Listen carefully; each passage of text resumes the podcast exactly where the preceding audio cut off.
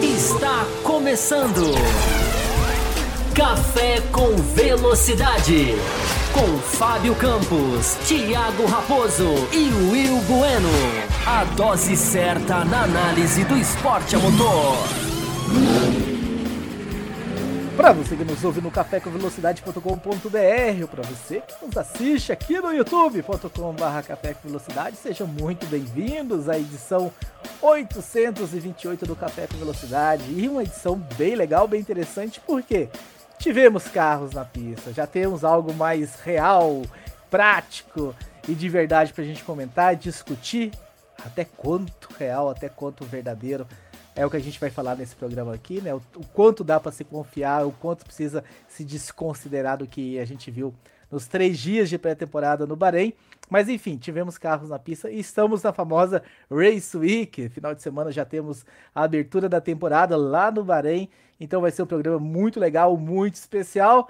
Tenho aqui os meus companheiros, Will Bueno e Fábio Campos, para falar sobre tudo que aconteceu lá antes da gente entrar no assunto, antes da gente entrar na pauta.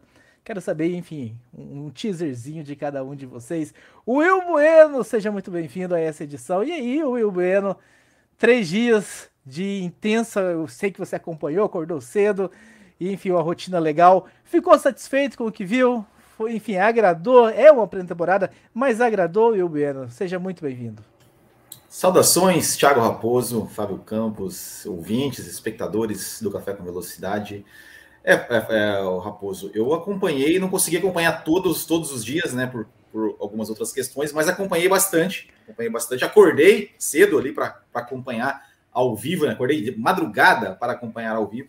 É, e assim, Raposo, eu acho que tem algumas coisas interessantes que a gente pode tirar aí das, da, dessa, desses carros na pista né, de, de, de pré-temporada, é, além do cronômetro, né, ou seja, o cronômetro às vezes diz, é, não, não, não diz exatamente o que está acontecendo, mas eu, eu, confesso que eu fiquei muito mais assim, de olho, né? Claro, nas coisas da pista, tentando entender os comentários ali, né? Treinando meu inglês, mas é, nas expressões ali dos pilotos, dos chefes de equipe, das equipes ali, enquanto os carros estavam na pista. Eu acho que isso também indica muito ali como que onde é, é, a sensação que cada carro, cada equipe tem em relação ao seu trabalho que vai começar na temporada de 2023. Muito bem, muito bem. Seja muito bem-vindo, Fábio Campos. Você, eu tenho certeza que baixou os três dias completos, assistiu pausando, voltando, fazendo essas anotações. Eu gostaria de ver, inclusive, se você puder mostrar visualmente o caderno. Isso aí que eu ia pedir. Mostrar visualmente o caderninho com as anotações. O que tem, Fábio Campos, de ouro nesse caderno aí? Seja muito bem-vindo. Nada, Raposo. Tem nada de ouro nesse caderno. É, olá para você, olá para o Will, olá para os nossos ouvintes. Olha é, só o Will Bueno. É um caderno maior do que o meu, tá vendo? Só para só aparecer mais. São mais folhas soltas numa prancheta. É, está escrito comprar camisa para o filho, comprar comida, ele está escrito essas coisas. É, aqui no meu, não. O meu está escrito Q1, Q2, Q3, vou explicar tudo, sei o que está escrito. Tá? É... Mas enfim, Raposo, é... foram. Né? Três dias os mais chatos, né? Que a gente pode ter da Fórmula 1. Foi, a pré-temporada, ela não só a gente já entra nos problemas que a gente já falou aqui, mas essa pré-temporada foi especialmente chata, né? Porque, cara, a gente teve um piloto rodou. Rodar, sabe, rodar, perder o controle do carro, aconteceu uma vez em três dias. Não estou falando que isso tem que acontecer, mas para dar uma ideia, né? Carro nenhum quebrou, carro nenhum rodou, piloto nenhum teve grandes dificuldades. É, as máquinas estão todas é, ajeitadas. É, Claro, a gente pega algumas coisas e a gente não vai fugir da raia. Mas a melhor coisa da pré-temporada é quando ela acaba. É, a melhor coisa da pré-temporada é que ela acaba perto. Né? Que bom que ela acaba faltando cinco dias para começar o ano. Porque senão a gente tinha que ficar aqui uma edição, mais outra, mais outra, mais outra, desenhando, fazendo esses cálculos né, que a gente é obrigado a fazer. Né, tentar puxar uma, uma coisa aqui, tentar puxar um dado ali, tentar cruzar informações. A gente faz tudo isso. A gente não foge da raia. Mas é tão. Eu estava pensando isso nesse final de semana, né? É tão diferente da, da, da, análise da corrida, né? Que você tem uma coisa concreta e aí você vai atrás. Você destrincha, mas você tem a base para você para você analisar, para você trazer aqui para o ouvinte. Esse momento da, da temporada, não. É essa coisa de, de, né, de, a gente tem que ficar analisando. E para quem é novo na Fórmula 1, para quem está chegando, para quem é da geração Netflix, né, que não é um demérito, mas enfim, é a geração nova, aliás, falar nisso, né? Teve aí a estreia, né? Do, Acho que teve, né? teve a estreia do, do. Não conferi, não, mas é claro, né? Saiu lá, né? saíram lá os episódios. É, é, sempre, é sempre importante dizer, né? Tempos de volta são afetados por nível de combustível, composto de pneu, é, é, componentes no carro, sensores de mais. Temperatura mais de pista. Temperatura da pista, modo de motor, isso a gente vai discutir. Isso é uma coisa que também está em evidência nessa pré-temporada. Então, Raposo, é tanta coisa que eu, eu tô falando, tô fazendo aqui, tô abrindo o programa com um depoimento muito pessoal. É, eu realmente acho que esse é o pior momento do ano. Porque a gente tem aquilo, né, aquela antecipação, a gente quer ver, a gente quer assistir, a gente quer consumir Fórmula 1, o ouvinte quer consumir Fórmula 1, fã de Fórmula 1 quer consumir o produto. E eu até coloquei no meu Twitter hoje, né? É, uma matéria da Auto Esporte questionando, né? Esse produto televisão, que agora virou a pré-temporada, virou um produto de televisão. Então ela é uma pré-temporada? Vão dizer, é, os carros têm que testar? Tem. Mas é preciso fazer alguma coisa para que você torne isso atrativo. Nem que você tenha que mexer em tudo menos no que está acontecendo na pista. Né? Porque é oito horas e meia por dia, né? São oito horas e meia. Não são oito horas agora, são oito horas e meia né, 15 minutos de manhã a mais, 15 minutos à tarde. A FIA inclui 15 minutos para poder fazer testes no final de cada treino, de, de largada, de bandeira vermelha e tudo mais. É, a, a, a, equipe de transmissão da F1 TV, eu não vi, acho que foi transmitido para o Brasil, né? É, eu não vi, mas a equipe de transmissão da F1 TV tenta segurar. A gente teve algumas visitas à cabine que foram legais, a gente pode entrar nisso também. Já estou me estendendo, eu sei, já vou terminar. É, mas é preciso fazer alguma coisa para se, se, se dar mais o cheiro de automobilismo. E uma última coisa, porque eu não posso deixar de dizer. Se você, fã de Fórmula 1, gosta de automobilismo, e não só de Fórmula 1, eu te convido a assistir a Fórmula E desse final de semana vá assistir o que fez Antônio Félix da Costa no final da corrida da Fórmula E. Mas não seja você um bonachão de querer só ver o que ele fez no vídeo do YouTube, que já proliferaram aí no YouTube, no Twitter, no Instagram. O que a manobra que ele fez está ali. Vá assistir, não seja você um folgado. Vá assistir a corrida para você assimilar o que ele foi fez. Meu, foi meu programa, aquilo, de, meu programa aquilo, de sábado à noite. Aquilo é automobilismo puro e pleno. Vá ver o que fez o Antônio Félix da Costa. Então, Raposo, como a gente não teve automobilismo, a gente teve Fórmula 1 na pista, mas aquilo eu não chamo de automobilismo, porque não tem competição. É, eu não podia deixar de falar da Fórmula E na abertura, porque é, é, foi uma coisa de almanaque o que fez o senhor Antônio Félix da Costa na Fórmula E esse final de Deixa só, rapidinho, porque agora eu, acabou, já caiu a pauta mesmo. Não, não é porque não é, é, só, é só porque assim eu até ia falar sobre isso depois, mas como o Fábio Campos falou nisso, é, é, eu também assim só, só, complementando, eu também acho chatíssimo assistir é, tanto tempo de carros na pista sem estar competindo, sem estar competindo. É, eu, eu, realmente preferi, tanto é que no sábado à noite eu falei, poxa, é, teste de Fórmula 1 ou corrida da Fórmula E? Eu fui assistir a corrida da Fórmula E, que foi muito mais interessante do que do que ver testes. É, inclusive, só para falar sobre isso, só para falar sobre isso, é, teve uma coisa que me, me deixou. É, é, claro que a gente sabe, né? Porque tá, tá nadando de braçada, tá feliz e tudo mais. Mas até o Christian Horner falou: não, três dias de testes é muito. Dois dias seriam suficiente. Tomara que essa ideia seja comprada aí pelo, pela Fórmula 1. Não, ninguém, ninguém quebra, ninguém roda. Os pilotos são rigorosamente contra, né? O, o, Russell e o Alonso foram veementes. Não, tem que ter mais dias. Eu até entendo que os pilotos queiram mais, mas, cara, vai para o simulador. Não é a mesma coisa, mas é alguma coisa. É, eu acho que é imperial que sejam, ou imperioso que sejam dois dias, que passe para dois dias. Porque é, a Red Bull fez três grandes prêmios no primeiro dia, cara. Isso aí é, é assustador. Muito bem, muito bem. Vamos falar sobre isso e muito mais na edição de hoje. Mas antes da gente começar, eu tenho um recado rapidinho. Nós somos um grupo de apoiadores no apoia.se ou você pode se tornar membro aqui no YouTube. São, enfim, é uma galera que apoia este programa para mantê-lo vivo aí depois de, enfim, 15 anos de existência. Estamos aí começando nossa 16 temporada. Deixa eu dar boas-vindas, deixa eu dar boas-vindas para dois apoiadores dessa semana, né? O Pedro E o Gustavo, que se eu não estou enganado, volta a ser apoiador, né? Então, boas-vindas aos dois. Pedro e Gustavo que chegaram aí, juntaram-se à turma, né, Raposo? Exatamente, muito bem-vindos. Então você tem quatro faixas para nos apoiar. Faixa inicial, que é café com leite. Você entra num grupo exclusivo do WhatsApp. A faixa, a segunda faixa é a Cappuccino, além de entrar no grupo exclusivo, toda segunda-feira pós corrida de Fórmula 1, ou seja, em 23 finais de semana neste ano, você vai ter um programa extra quem está nessa faixa. A gente ou seja, semana que vem. Ou seja, semana que vem. E a gente já acabou o programa aberto, a gente abre um programa extra para essa, essa galera da faixa Cappuccino. A faixa seguinte, a faixa extra forte, além de todos esses prêmios, né, enfim, das faixas ah, inferiores, você também concorre aí a sorteios de, enfim, senhas, licenças uh, do F1 TV, da F1 TV. E hoje nós vamos fazer o sorteio de duas, duas licenças. Hoje, quem está nessa faixa e não tem um F1 TV, duas pessoas vão sair do programa de hoje com a sua senha. Fábio Campos vai encaminhar ao uh, decorrer da semana. Vão poder assistir 25 horas e meia de pré-temporada, se quiserem, inclusive. Exatamente. E temos a faixa, a mais novinha, a nossa caçulinha, que é a faixa superior, a faixa premium. Além de todos esses prêmios, né, de concorrer também às duas vagas da F1 TV, quem está na premium, concorre também a um ingresso para o GP São Paulo de Fórmula 1 que vai acontecer lá no final do ano. Só que a gente tem alguns, alguns mimos especiais até a gente chegar no sorteio do ingresso da Fórmula 1. Esses mimos, que estão aqui do meu lado, são miniaturas. Me aumenta aí, Fábio Campo, na tela, por gentileza. São miniaturas de carros de Fórmula 1. Temos uma Red Bull, uma Mercedes e uma Ferrari. Quem, enfim, tiver nessa faixa vai concorrer. E hoje nós vamos sortear uma no final do programa. Quem ganhar vai poder escolher. Ah, eu quero a Ferrari. Não, eu quero essa Mercedes, ela tá linda. Ou eu quero a Red Bull.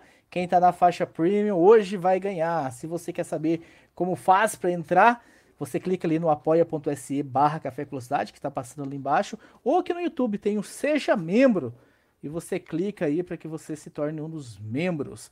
E também, Fábio Campos, a gente começar a discussão, é sempre bom a gente falar que a gente tem meta de superchats aqui, né? A gente tem muita coisa para discutir hoje, a pauta tá gigantesca. E para que a gente consiga, a gente também tem uma meta de tempo, né? A gente não quer fazer um programa gigantesco para que o YouTube comece aí a nos punir para um programa tão longo para a gente conseguir falar tudo, a gente precisa que vocês, de certa forma, nos recompensem aí com superchat. Peraí, o, o YouTube pune programas longos, né? Eu não sabia disso. Se tá muito... Acabou de mudar todo minha meu planejamento de 2023. É. E, então, 15 superchats. A meta da semana passada tá aqui a meta para hoje também. Se a gente tiver 15 superchats, a gente estende mais o programa para que a gente consiga aí Ó, abordar e a, o cumprimento de metas consecutivos gera lives extras, a chamada live corujão, que a galera gosta, que vai madrugada adentro, porque tem uns que não dormem. Tem umas lives corujões aí que se entram no ar, auto, se autodestroem depois. Essas lives aí são, são, são da pá virada, como diria o outro, e elas são condicionadas a gente bater metas consecutivas. Exatamente, exatamente. Vamos lá, vamos começar. Daqui a pouco já vai fazer o primeiro sorteio. Né? Enfim, daqui uns 15, 20 minutos a gente já sorteia um F1 TV. Mas vamos entrar no assunto, vamos falar sobre Fórmula 1, que eu sei que vocês querem, enfim, ouvir a gente falar. E Fábio Campos, pré-temporada. Uh, quero saber o seguinte: ela serve para indicar o quê? Que, enfim, essa proximidade do carro, uh, se, tá, se tá tendo um equilíbrio, ou se não tá tendo equilíbrio entre o pelotão. Dá pra gente tirar isso, Fábio Campos, desses carros andando isoladamente na pista? Ou, ou, ou não. O, o, gráfico da TV te ajudou a fazer isso? Eu lembro que a semana passada você falou muito do gráfico, o que você esperava do gráfico. No fim, te ajudou ou não te ajudou e você teve que fazer um trabalho árduo para chegar nessas conclusões? Não, não ajudou ninguém, né, Raposo? Eu já estava me estendendo na abertura, então eu, eu, eu, pulei várias outras coisas que poderiam ser faladas, né? Como os gráficos, que né, são, são contra o espetáculo, né? Eles ficam ali né, absolutamente. É, inócuos, são gráficos que não servem para nada, poderiam ser muito melhores. Né? Eu, vou, eu vou entrar mais nisso quando a gente for falar de algumas equipes, né, de como os gráficos poderiam mostrar algumas coisas que, que, que, que dá para se mostrar, dá para se, dá se é, é, é, é divulgar. É, inclusive, eu também não disse, né? Nesse ano foram, no primeiro dia de testes, os 10 carros cravaram 6.796 quilômetros no primeiro dia de testes. O que, mas o que é isso? É bom? É ruim? É muito? Isso é 31% a mais do que toda a distância do primeiro dia, falando só de primeiro dia, percorrida no ano passado, tanto em Barcelona quanto no primeiro dia do Bahrein. Então, os carros já andaram 30, 31% a mais só no primeiro dia, para ilustrar aquilo que eu estava falando na abertura, de que os testes podem ser reduzidos, que hoje a carga pode ser muito mais é, é, é repensada, ou feitos de alguma maneira diferente, se não necessariamente reduzidos em número de, em número de dias. É, isso que você perguntou, Raposo, essa questão de avaliar a competitividade do pelotão, é, é uma das coisas mais difíceis e é uma das coisas que é difícil a gente tentar até é, é, cravar aqui. Por exemplo, o Gary Anderson ele projeta, né, e, né, com cálculos e cruzando números e dados todos, e tem muita gente lá na pista, né, tem muitas, a maioria dos jornalistas já estão lá, então tem muito acesso à informação das equipes. Ele prevê, por exemplo, que a distância, a, a distância do primeiro para o último, vamos lá, Red Bull para Williams, em 2022, é, é, calculada como uma diferença de 3% entre a Red Bull e a Williams, de, de, de, de performance, de tempo de volta. Especula-se que é, vai cair para 2,5% esse ano que parece a meio por cento, é, é, é, é um grande, é um grande, seria um grande, uma, um grande salto, seria uma aproximação do pelotão naquela regra da questão do túnel de vento. Mas, repito, isso é um cálculo, isso não quer dizer ainda nenhuma, nenhum tipo de informação cravada, isso é um cálculo apenas baseado né, é, no que foi mostrado no Bahrein. Então, Raposo, é difícil você cravar a ordem de forças. Né, você, a gente tem um desenho de carros que parecem muito bons, né? Coloquei no Twitter nessa, nessa, nessa segunda-feira, né? Acho que o Alonso tem uma grande chance de ser a estrela do ano. Né? Mesmo não, não quer dizer que ele vai brigar lá na frente, que ele vai ganhar. Mas o Raposo, o, Raposo, o Alonso, o Raposo também pode ser a estrela do ano, depende de outros fatores. Mas o Alonso também tem, assim como o Raposo, o Alonso tem um material na mão para ser a estrela do ano. Né? Tem uma máquina que desempenha a seu, a seu, a seu favor, a, seu, a seus pés. É como o café. deu deu para concluir isso? Deu para concluir que ele pode ser uma das estrelas do ano, que eu estou dizendo. Não quer dizer que ele vai chegar na posição A, B ou C. Não, deu para concluir que, que, a, que a máquina tá realmente rápida, que no, eu acho que isso foi uma das conclusões né, vindas da pista de que é uma máquina muito responsiva, Raposo. É uma máquina que responde muito bem. E nas câmeras on-board que a gente viu do Alonso, a gente viu o cara ali forçando. Né, e, a, e, e o cara conseguindo virar o que ele se propunha. Não é o cara que força e perde o carro. Me parece que o carro está no trilho. Parece, né? A gente tem os relatos ali dos repórteres que ficaram posicionados em várias curvas, né? E falam muito bem dessa questão. Aliás, falam muito bem praticamente de todos os carros. A frase "este carro tem um defeito", ela praticamente não existe nesses testes. Praticamente não existe um carro que tenha um defeito visível. Né? Você tem ali uma ou outra dificuldade, um outro momento, uma outra situação. A Alpine, praticamente todos os jornalistas que eu li, eu nunca vi uma unanimidade tão grande em pré-temporada de falar que a Alpine está muito dura, um carro muito, muito, muito enrijecido, quica demais, suspensão muito dura. Mas daqui a pouco a gente chega lá na Alpine. Então, Raposo, a gente chega a essas conclusões. A conclusão principal, também já tuitei sobre isso, é de que para quem quer, como todos, eu acredito, um ano disputado, um ano com briga lá na frente, eu já vi gente que colocou aqui no chat, daqui a pouco eu vou dar um alô mais personalizado aqui no chat, mas eu já vi gente que colocou aqui, ó, espera um ano disputado. Eu não espero, não. No pelotão da frente, essa pré-temporada só desanimou porque mostrou uma Red Bull absolutamente superior, absolutamente superior. Né, que entra na pista, vira volta. Daqui a pouco a gente vai entrar, né, né, Raposo? Tem a Red Bull aí na pauta, a gente vai entrar nas equipes principais de uma maneira mais detalhada. É, mas se tivesse todo mundo um décimo de diferença do outro, eu estaria aqui dizendo: calma, é só pré-temporada. Então, o contrário também vale. Calma, é só pré-temporada. Agora, que a pré-temporada, se ela for fiel, se ela for real, e às vezes ela é, às vezes ela não é. Mas se ela tiver correta, é, vai ser um passeio. A dúvida fica se o campeonato vai acabar na Áustria ou na Inglaterra. Mas, repito, é só pré-temporada. Eu duvido, por exemplo, para jogar para o Will, eu duvido que a Ferrari soltou o motor. Duvido que a Ferrari soltou o tão decantado motor, que parece que esse ano vem com mais potência, não porque ganhou, porque reduziu no ano passado depois das quebras e agora vai soltar, vai voltar a soltar. É, duvido que fizeram isso nessa pré-temporada. E aí, Will, temos um pelotão próximo um dos outros ou temos um pelotão mais distante do que tínhamos no ano passado? Olha, Raposo, é, pelo que, o que a gente tem, é, é aquela coisa, né? Como, como, o Campos falou, é, não dá para a gente concluir nada, porque eu, eu, acho que o grande pecado né, das, desse, dessa pré-temporada, eu achei, achei, achei muito bacana você ter, a gente poder acompanhar é, os testes na F1 TV, a gente, ter, a gente ter pela primeira vez, por exemplo, aqui no Brasil, né, a, a, a TV brasileira transmitindo os testes e tudo mais. É, eu confesso que eu assisti só uma parte da, da, da, da transmissão nacional, é, no primeiro dia. Uh, isso é muito legal, mas eu acho que a, fa a, falta de informação que a gente tem durante assistindo, consumindo aqueles testes, é, isso, isso de certa forma me incomodou um pouco também, porque a gente, a gente não fica. E já vem de anos, né, Will?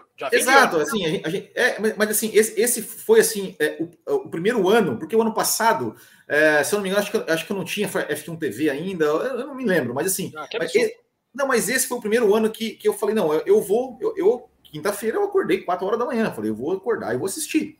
Vou assistir né, o, o começo aqui, vou, vou, vou, vou ver. É, e realmente a falta, a falta de informação que a gente tem, né, é, ela, ela, ela, ela chegou realmente a me incomodar, porque a gente não sabia o que estava acontecendo na pista. A gente não sabia o que cada equipe estava, estava fazendo, a gente, não a gente não tinha informação absolutamente nenhuma, a não ser ali a torre de tempos. Uh, então, o que, que, o que, que foi feito? Né? Que, de onde é que a gente tira algumas, algumas conclusões? De onde é que a gente, a gente pega ali, como o Campos falou, jornalistas é, que ficam ali na, nas curvas, que ficam ali conversando com as equipes, que ficam ali é, pegando alguns, algumas informações para jogar ali para estimativas, por exemplo, para a gente poder ter um, um, um desenho, digamos assim, da, da temporada. É, é, vira um jogo de cruzar dados, né, Will? É um, é um é, jogo que é. fica, você fica cruzando dados. Long run, com pneu, com noite, com tipo de pneu. Exatamente. E, a, e aí é que tá. Por exemplo, se a gente pegar né, o, o que. A, a, simulação, por exemplo, de qualificação, né? Tá ali a Red Bull, né? A Red Bull na frente, tanto na simulação de qualificação quanto de corrida. Uh, seria a, a Mercedes na, na qualificação, a Mercedes, uma qualificação uh, em segundo lugar, ali com uh, mais ou menos dois décimos, a Ferrari também com mais ou menos dois décimos, a Aston Martin com quatro décimos, seriam as, as primeiras.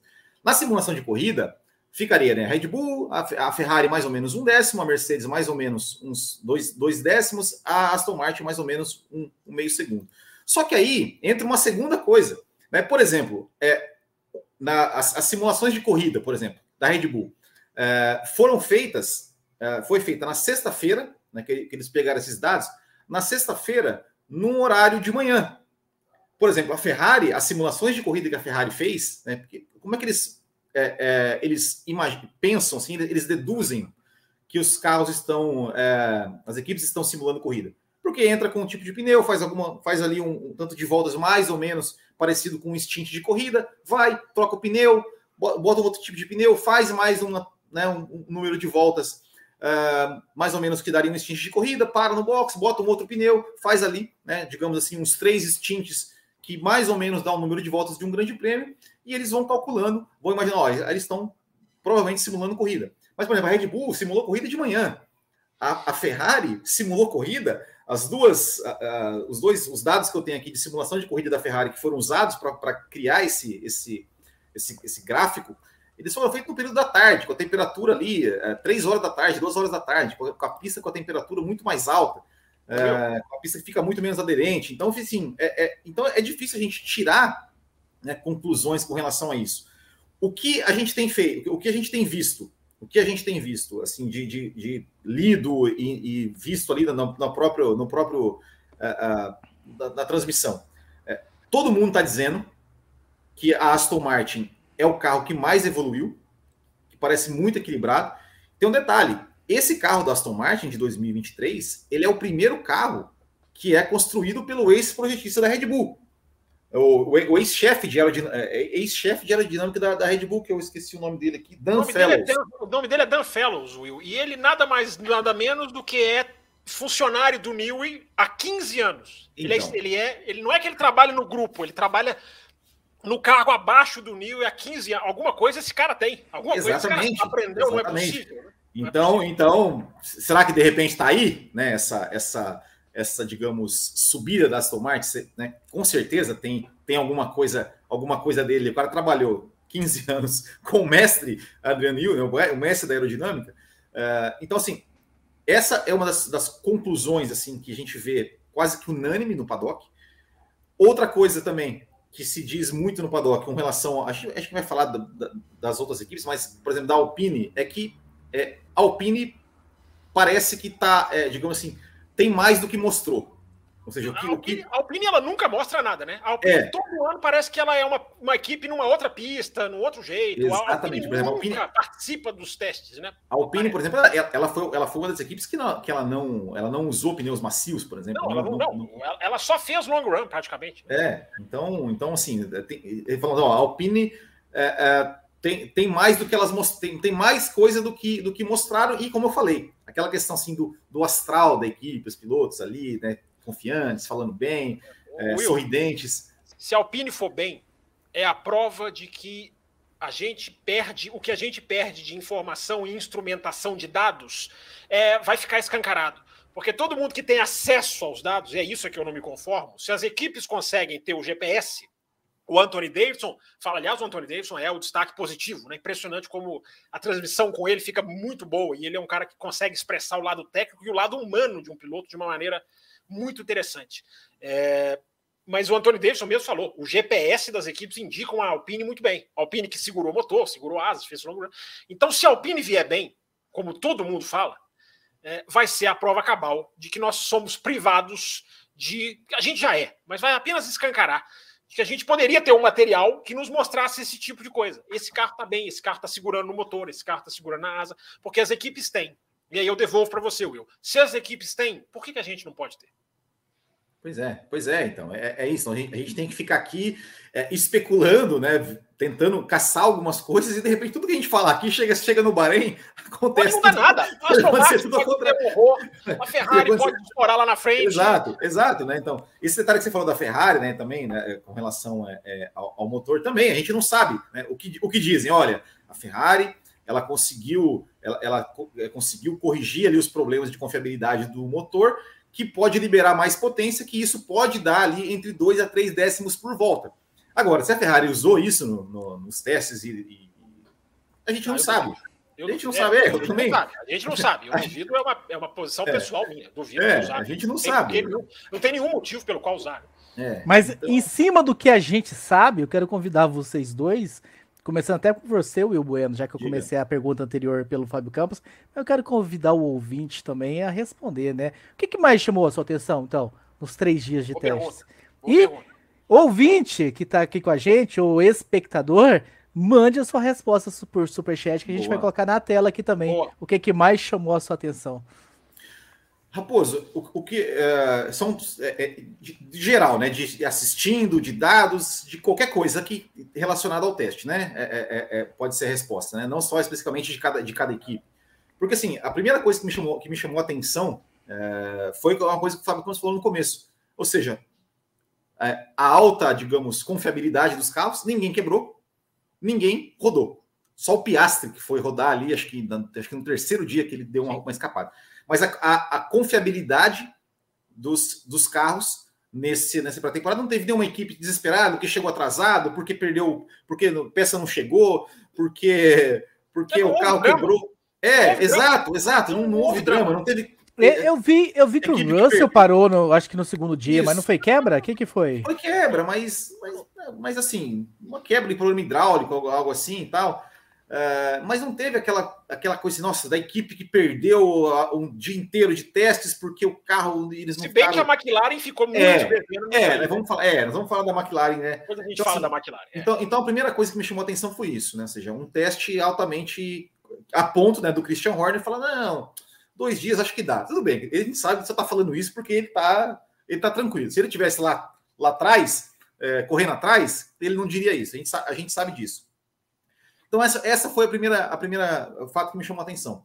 É, o segundo fato que me chamou a atenção, eu acho que até falando em termos de, de, de, exibição, foi uma coisa que eu mencionei, ou seja, a primeira vez que nós tivemos aqui a TV brasileira, por exemplo, mostrando um teste de pré-temporada é, e gente assistindo, ou seja, pessoas, né, a nova geração de fãs da Fórmula 1 consumindo, comentando, engajando com a transmissão nacional. Eu, eu falei, eu assisti só um pouco na quinta-feira, né? Eles transmitiram no começo da tarde.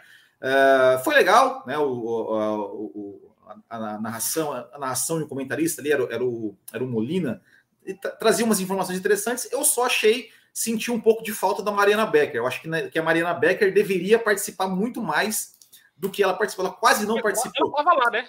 Porque na lá. da F1 TV Sim. eu vi ela lá no fundo. Sim, ela estava lá, ela estava lá, e assim, eu, eu esperava que ela participasse. Mas, eu acho que essa é uma essa crítica dela não é só na pré-temporada, ela deveria participar muito mais, eu acho, inclusive, durante é, a temporada. É, mas, eu, mas assim, a, ali eu achava, não, cara, agora a Mariana Becker vai, vai, vai ser ela que vai falar, porque assim, você não tem o que narrar, o narrador não tem o que narrar na pista. Não, não tem, assim, o que ficar narrando, olha. Não, é, a equipe da F1 TV. Exato caras às é. vezes até extrapolavam, é. então, de... então, assim, eu, eu, imaginava que, como a Mariana está lá, de repente ela poderia trazer alguns insights. Olha, tal aqui, ó, a equipe aqui, ó, os caras estão animados. Olha, tá rolando uma tensão aqui no box da Mercedes. Olha, tá rolando. Então, não, não sei se, se, se isso aconteceu. entrava toda hora, porque os repórteres da F1 TV entravam assim, toda, absolutamente no, toda, a todo instante. Então, no, no momento que eu assisti, eu assisti ali na quinta-feira, mais ou menos, da, acho que eles começaram a transmitir uma e meia até umas três, três e pouquinho.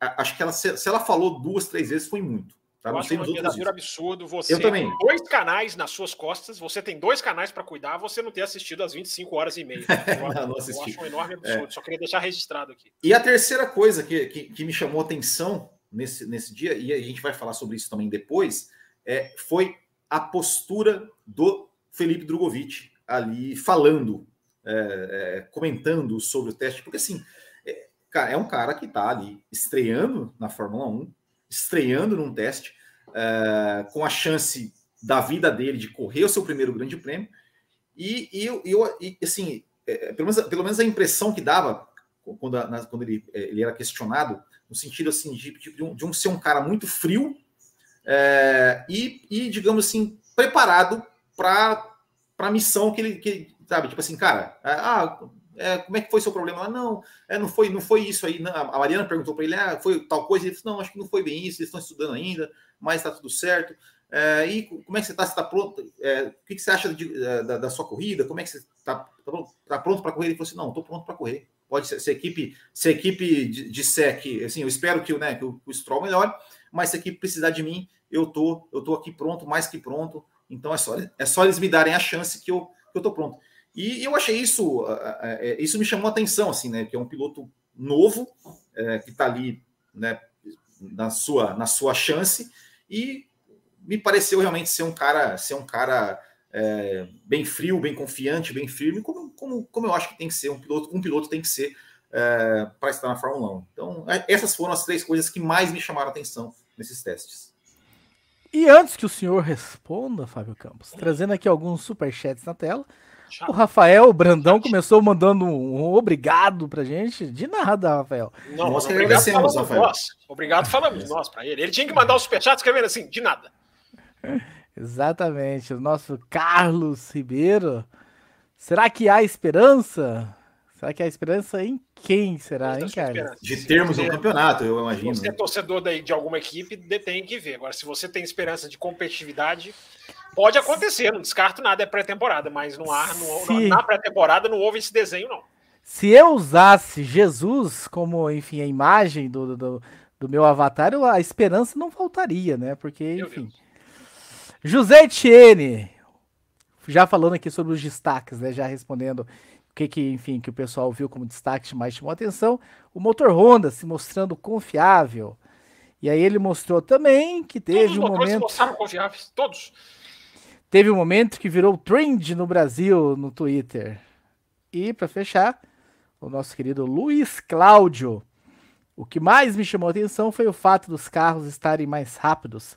A volta do Tcheco foi mais rápida do que a pole do Leclerc no ano passado. Ao que se deve isso? Carros mais leves, Fábio Campos? A volta dele foi mais rápida do que a pole? Confere isso aí? Eu não, foi. não nessa comparação, não. Eu fiz, foi, eu vi sim. que né, todos os carros melhoraram os tempos, evidentemente, dado em relação à pré-temporada do ano passado. E só a Alpine que não, né? Daqui a pouquinho eu vou falar sobre isso. Inclusive, há uma comparação dos mais ou menos nessa linha que ele falou, né? Que o nosso ouvinte falou. Dos tempos é, desse ano com relação ao qualifying do ano passado. É mais ou menos aí que eles barram. Esse, essa comparação do, do, do, topo eu não tinha, não. É, e era, para os carros estarem andando menos, né? Porque foi levantado 15 milímetros de assoalho.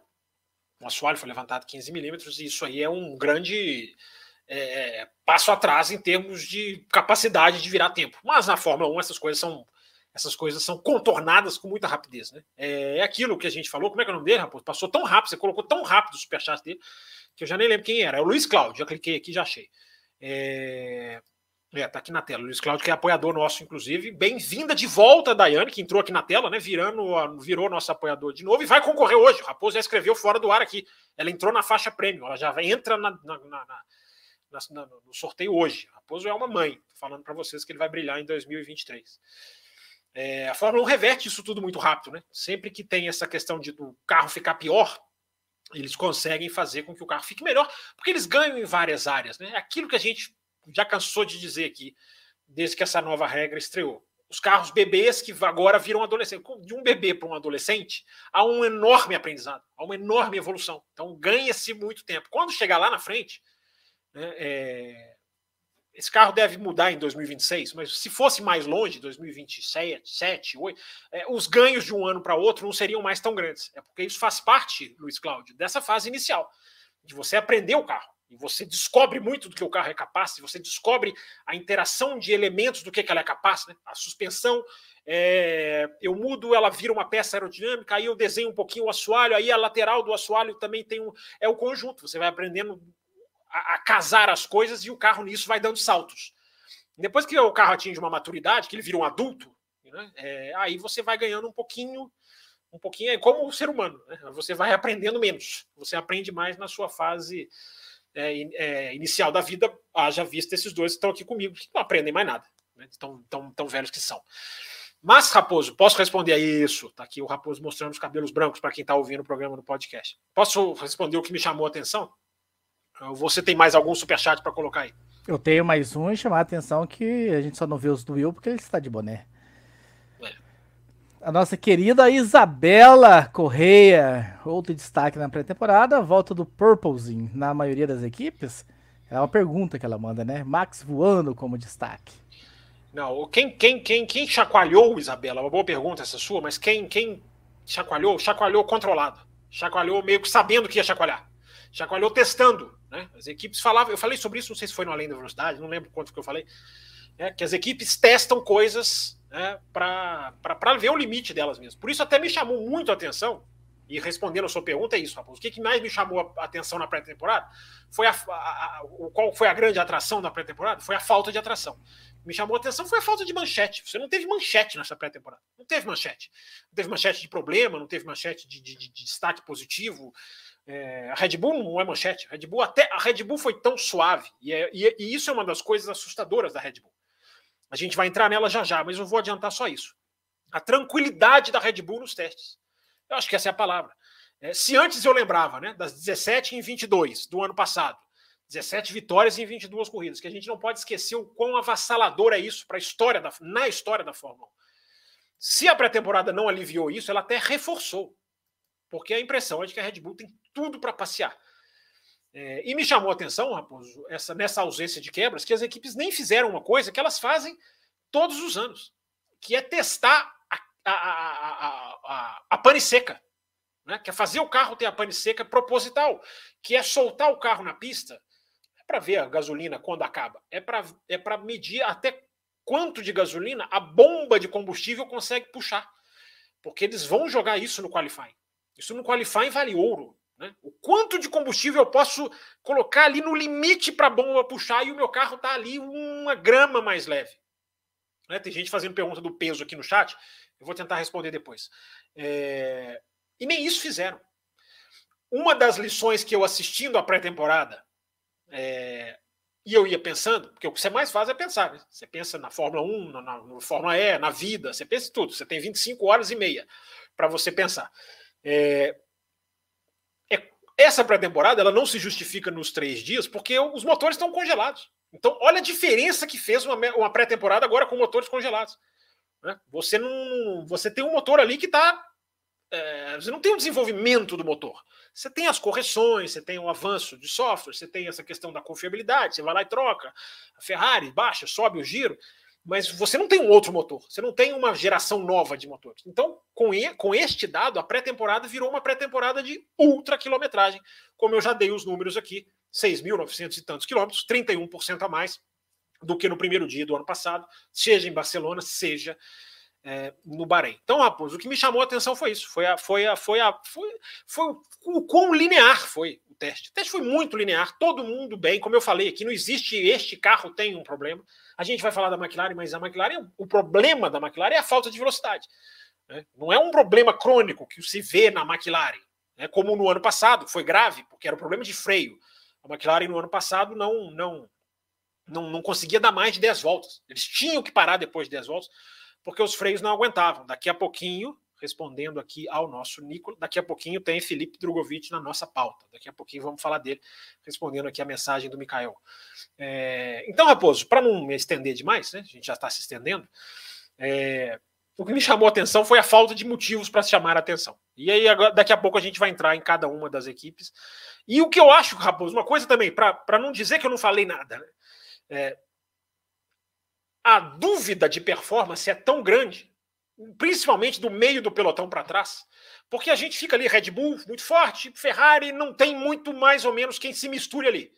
É, não tem muito. É como se o pelotão da frente tivesse um certo desenho, independente de quem vai ser mais rápido, sem querer adivinhar a ordem das forças. Mas na hora que você chega metade, na metade do pelotão para trás, quinto, sexto, sétimo, oitavo, e eu estava pensando, cara, a expectativa para o Q1 é maior do que para o Q3.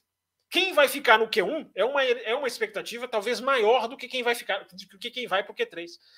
É, porque, olha, o Q1 vai cortar gente, o Q1 vai cortar na carne, né? e, e é uma grande questão que a pré-temporada deixa. Porque é uma. Você não consegue saber onde vai estar a Alpha Tauri, onde vai estar a Alfa Romeo. Muita gente diz que foi bem. Né? Aonde essa McLaren se encaixa. É... Quem mais que eu não estou citando? É... Haas. A Haas, meu Deus, a Haas parece que não é notada e fala que vai bem e não vai bem.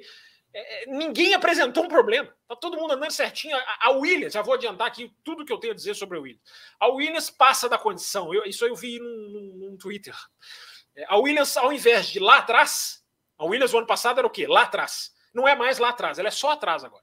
Né, que mostra o apequenamento da Williams. Então ela deixa de estar lá atrás e agora ela está só atrás né? Porque fez um. Acho que foi a que mais rodou, né? Ou a segunda que mais rodou em quilometragem. A AlphaTauri foi a que mais rodou. É, a segunda foi a Williams. Então os caras andaram, andaram, andaram. É bom que os caras tenham andado. É... Mas, Raposo, a manchete é. Meu Deus, não temos manchetes. Essa é a manchete. É, os meus comentários do que mais me chamou a atenção, acho que eu vou deixar para as equipes, porque eu, eu vou falar muito não. de Mercedes, eu vou falar não. muito de Mercedes para gente não, pra eu não duplicar muito o meu comentário de Red Bull também. Vou trazer aqui também mais alguns superchats, Fábio Campos. Só lembrando, né, o mensagem aqui então, na tela, eu acho né? que a meta vai ser batida, hein? Eu tô achando que vai ter meta batida hoje. Já temos nove, né? Mais seis a gente estende o programa. Mas eu quero que prestem atenção nesse recado, ó. Eu falei dez minutos, agora já são cinco, quatro minutos. Nós vamos fazer um sorteio do F1 TV. Daqui quatro, cinco minutos. Se você clicar no Seja Membro aí agora e entrar numa dessas faixas, Extra Forte ou Premium, você já vai concorrer. O gerente Porque enlouqueceu. O gerente enlouqueceu. Ele tá aceitando o... entradas de, de, de, até o último momento, hein? Em cima da hora tá valendo. Mas enfim, tem mais superchats aqui para trazer, Fábio Campos. Pra gente ir colocando eles aqui na tela. José Etienne mandou mais um. Teve um momento que virou. Ah, esse aqui já foi, né? Do Luiz Cláudio. Sim, esse aqui do José Etienne. Né? Será também que os pneus não estão melhores? A gama é a mesma do ano passado? Will Bueno, Fala, Fábio Campos. Ah, tá, desculpa. É, pode, pode responder, Will. Não, não, é, é são, é, tem, eles, eles colocaram uma, uma outra gama, é que, é que na verdade assim, né, eles criaram uma gama C0, que, que na verdade era o C1 do ano passado, né, se não me engano é isso, né? É, é, é. na verdade, é. se eles fossem literais, eles tinham que chamar o um novo pneu de 1,5. Exatamente. Porque ele entra entre o C1 e o C... Como eles quiseram, como o, Mário Zola falou isso na cabine da F1 TV, como eles não quiseram dizer que o, C, o novo C5 era o C4, o novo C4 era o C, como eles não quiseram fazer Exato. a escadinha, eles empurraram o C1 para C0. Então, o, o, o C1 é o novo pneu, o C0 Exato. é o antigo C1. É complicado, mas ia fazer o quê? É, é. É, e claro que também eles é, são pneus maiores, né? Então, talvez, talvez, acho que você está perguntando com relação aos tempos, né? Não, não, eu acho que ele está perguntando com relação à borracha também, não é igual, porque os pneus. Não, a hora, hora, que ele mandou, hora que ele mandou, vocês estavam falando sobre os tempos desse ano, ter sido mais né? rápidos do que ah, os Exato, eu, eu, imaginei, eu imaginei que ele estava falando isso. O pneu ganhou, além de desse ser esse C1,5, que é, vai ser chamado de C1, empurrando o 1 para 0, agora existe o 0, é, eles, os pneus foram mais reforçados, eles ganharam um reforço, eles ganharam mais quilos. Alguém falou aqui no chat, né? Era 796, que seria o peso dos carros, voltou para 798, como era o ano passado. Chegou a mudar e depois desmudou. Um dos motivos é esse: o pneu ficou mais pesado. Então o pneu adiciona mais quilos no carro, então a FIA acabou voltando para 798. Essa história do peso, ela vai levar anos, ela vai ser dificílima e ela é delicada, ela é importante. Então ela a gente vai discutir em outro, em outro, em outro momento. Então existe agora os seis compostos José Etienne. Ah, aliás, tem uma outra coisa, hein? Promete-se, afirma-se a Pirelli que tem um pneu de chuva novo. Pneu de chuva que agora vem para aguentar é. mais chuva. Não, pneu de chuva novo não. Vai ter um pneu de chuva. É. Porque, né? Porque não tem é, pneu assim, O problema daquele pneu, né, não é que ele não aguenta, é que ele joga muito spray. Eu bato Exato. nessa tecla é, é, há muito tempo. Vamos ver se esse novo pneu de chuva. E tem 35 dias de testes agendados a Pirelli esse ano. Eles vão pegar mais firme nessa questão do pneu. É. Danilo Lima. Qual clima interno será mais tenso? Alpine, McLaren ou a promissora Ducati 2023. A Ducati vai pegar, o bicho vai pegar na Ducati, Danilo, vai pegar na Ducati. É, mas é muito legal você ver a Ducati libera os caras, né? E os caras vão ser liberados mesmo, você não tenha dúvida disso. Quem está na Ducati para 2023, sobre o foi o ouvinte menos atento? Para você que não deve estar atento, né? Eu espero que você vê, volte esse ano, né? A MotoGP tá te esperando para você voltar. A dupla esse ano é ba é, Bastianini e Banhaia.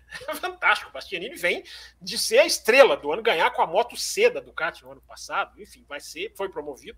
Brigou com o Banhaia até a última corrida do ano. O Banhaia brigando pelo título. O cara ia lá, disputa livre na pista. Depois eu falo sobre isso, para não estourar a pauta. Mas ó, o clima no momento é bom para todo mundo, Danilo. Eu estava até pensando um pouco sobre isso antes do programa começar. Você não tem um clima ruim na Alpine ainda. Você não tem um clima ruim na McLaren ainda. Aliás, a McLaren, daqui a pouco a gente vai entrar a fundo nela. Eu só gostaria de dizer para a McLaren, sobre a McLaren, na verdade, dizer para a McLaren, não, não sei se eles estão ouvindo café essa hora da noite, com a legendinha lá, traduzindo para o inglês. É, a McLaren está muito sincera no sentido de é, a gente está onde a gente queria, é, a, gente, sabe onde a gente errou. Eu vou dar detalhes sobre isso daqui a pouco. Mas, porém, contudo, no entanto, todavia, existe um choque de realidade no sábado chamado Q1. E esse choque de realidade pode vir bater na McLaren de uma maneira bem forte. Muito bem, muito bem. Pergunta aqui do Cirilo Octacílio. Grande Cirilo. Mas antes, antes de eu fazer a pergunta dele, Cirilo, eu vi que você mandou uma mensagem. Olha, virei apoiador, virei membro. Como que eu entro no grupo? Eu quero dar esse recado para você e para mais alguns, Cirilo, que se tornaram membro no YouTube, mas não mandaram o número ainda. Então eu já te respondi lá, me manda o número que eu vou te adicionar. Mas caso você se tornou membro do Café com Velocidade pelo YouTube e não está no grupo do WhatsApp ainda, porque a gente não tem o seu número, entre no cafévelocidade.com.br, lá tem um formulário onde você vai preencher, ah, olha, eu sou apoiador tal, acabei de tal, meu nome é tal, toma o meu número que aí a gente adiciona você. Algumas pessoas ainda não mandaram e a gente precisa que vocês enviem o telefone. É, é, é porque o YouTube não nos notifica, né, Raposo? O apoia-se, você Sim. preenche lá o seu e-mail, a gente entra em contato sempre com você. O YouTube, ele não notifica. Então, cada um tem as suas vantagens e desvantagens. Você pode ser apoiador pelo apoia, está passando aqui embaixo, ou direto no YouTube. É, então, bem lembrado aí pelo Raposo da gente. Mas então, se o Cirilo virou apoiador, melhor ainda. Aqui tá a verdade, tá com a marquinha aqui, né? Do lado do, do nome Não, dele. Não, ele já tem uns três meses de apoio, mas hoje que ele mandou mensagem. Ah, é ele que eu te falei fora do ar, então, antes de começar o programa, que não tava no grupo. Tá certo, tá certo. Mas tem mais alguns, tem mais alguns na situação dele. Tá certo. Fábio, qual a chance do Maxer Tri e apareceu até laranja, ó. Apareceu até laranja. Na aqui, minha pra... opinião, a chance é enorme. O, o Cirilo é enorme, a chance é gigantesca. Não, não, não tô dizendo aqui que já é, que já acabou. Falei em tom de brincadeira no começo do programa, acaba na Áustria, acaba em Silves. Porque o que eu tô falando aqui é antes da pré Eu já tô falando antes da pré-temporada. É, é um buraco muito grande, gente. É um, são números muito fortes. 17 vitórias em 22 corridas. O Max, 15. Se você pegar só o Max, 15 em 22.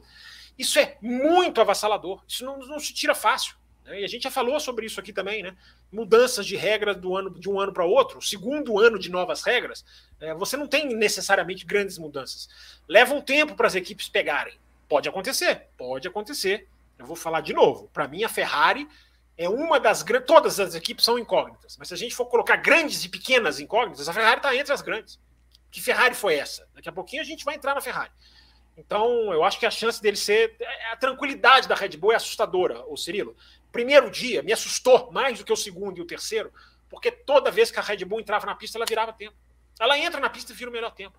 Cara, isso quando acontece é um sinal de superioridade muito grande, porque independente do que a equipe está testando, está dando certo. Entendeu? É, é, é, independente, mesmo que as outras estejam testando também, carro pesado, mesmo se tiver todo mundo, no, no, no, digamos assim, escondendo, o, o, o, desempate é a equipe virando toda hora que ela entra na pista. Né? O, o Pérez teve um pouco de dificuldade. Enfim, não vou entrar na Red Bull para não furar a pauta. Vocês veem que o programa hoje é uma luta para não furar a pauta. É... E essa, essa luta ficaria muito mais simples se a meta de superchat fosse batida e restam é apenas verdade. seis. É Mas seis superchat a gente bate a meta e a gente fala ah, com tranquilidade. a gente fala com tranquilidade aqui sobre Nessa quinta-feira é a volta oficial do Além da Velocidade. Só gostaria de lembrar isso aqui.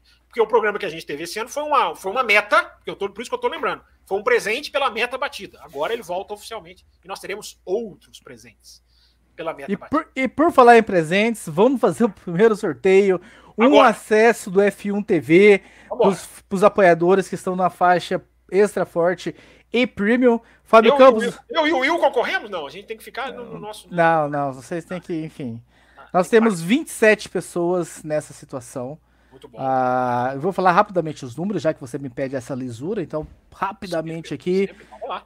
Um Samuel, dois Pablo Serim, três André Cruz, 4 Pablo Brenner, 5 Cliton Brito, 6 João Luiz Silva, 7 João Paulo, 8 Luiz Bragante, 9 André Noronha, 10 Bruno Pessoni, 11 Rodrigo Reis, 12 Cleudemir Martins, 13 a Grazi Rosa, 14 o nosso querido Brasileiro Diogo, 15 Antônio Júnior, 16 Francisco Lenerte, 17 Eduardo Monteiro, 18 Marcelo Davi, 19 José Etienne, 20 Carlos Eduardo Ferreira, 21 Cássius Pointer, 22, Cirilo Tacílio. 23, Isaías Luiz.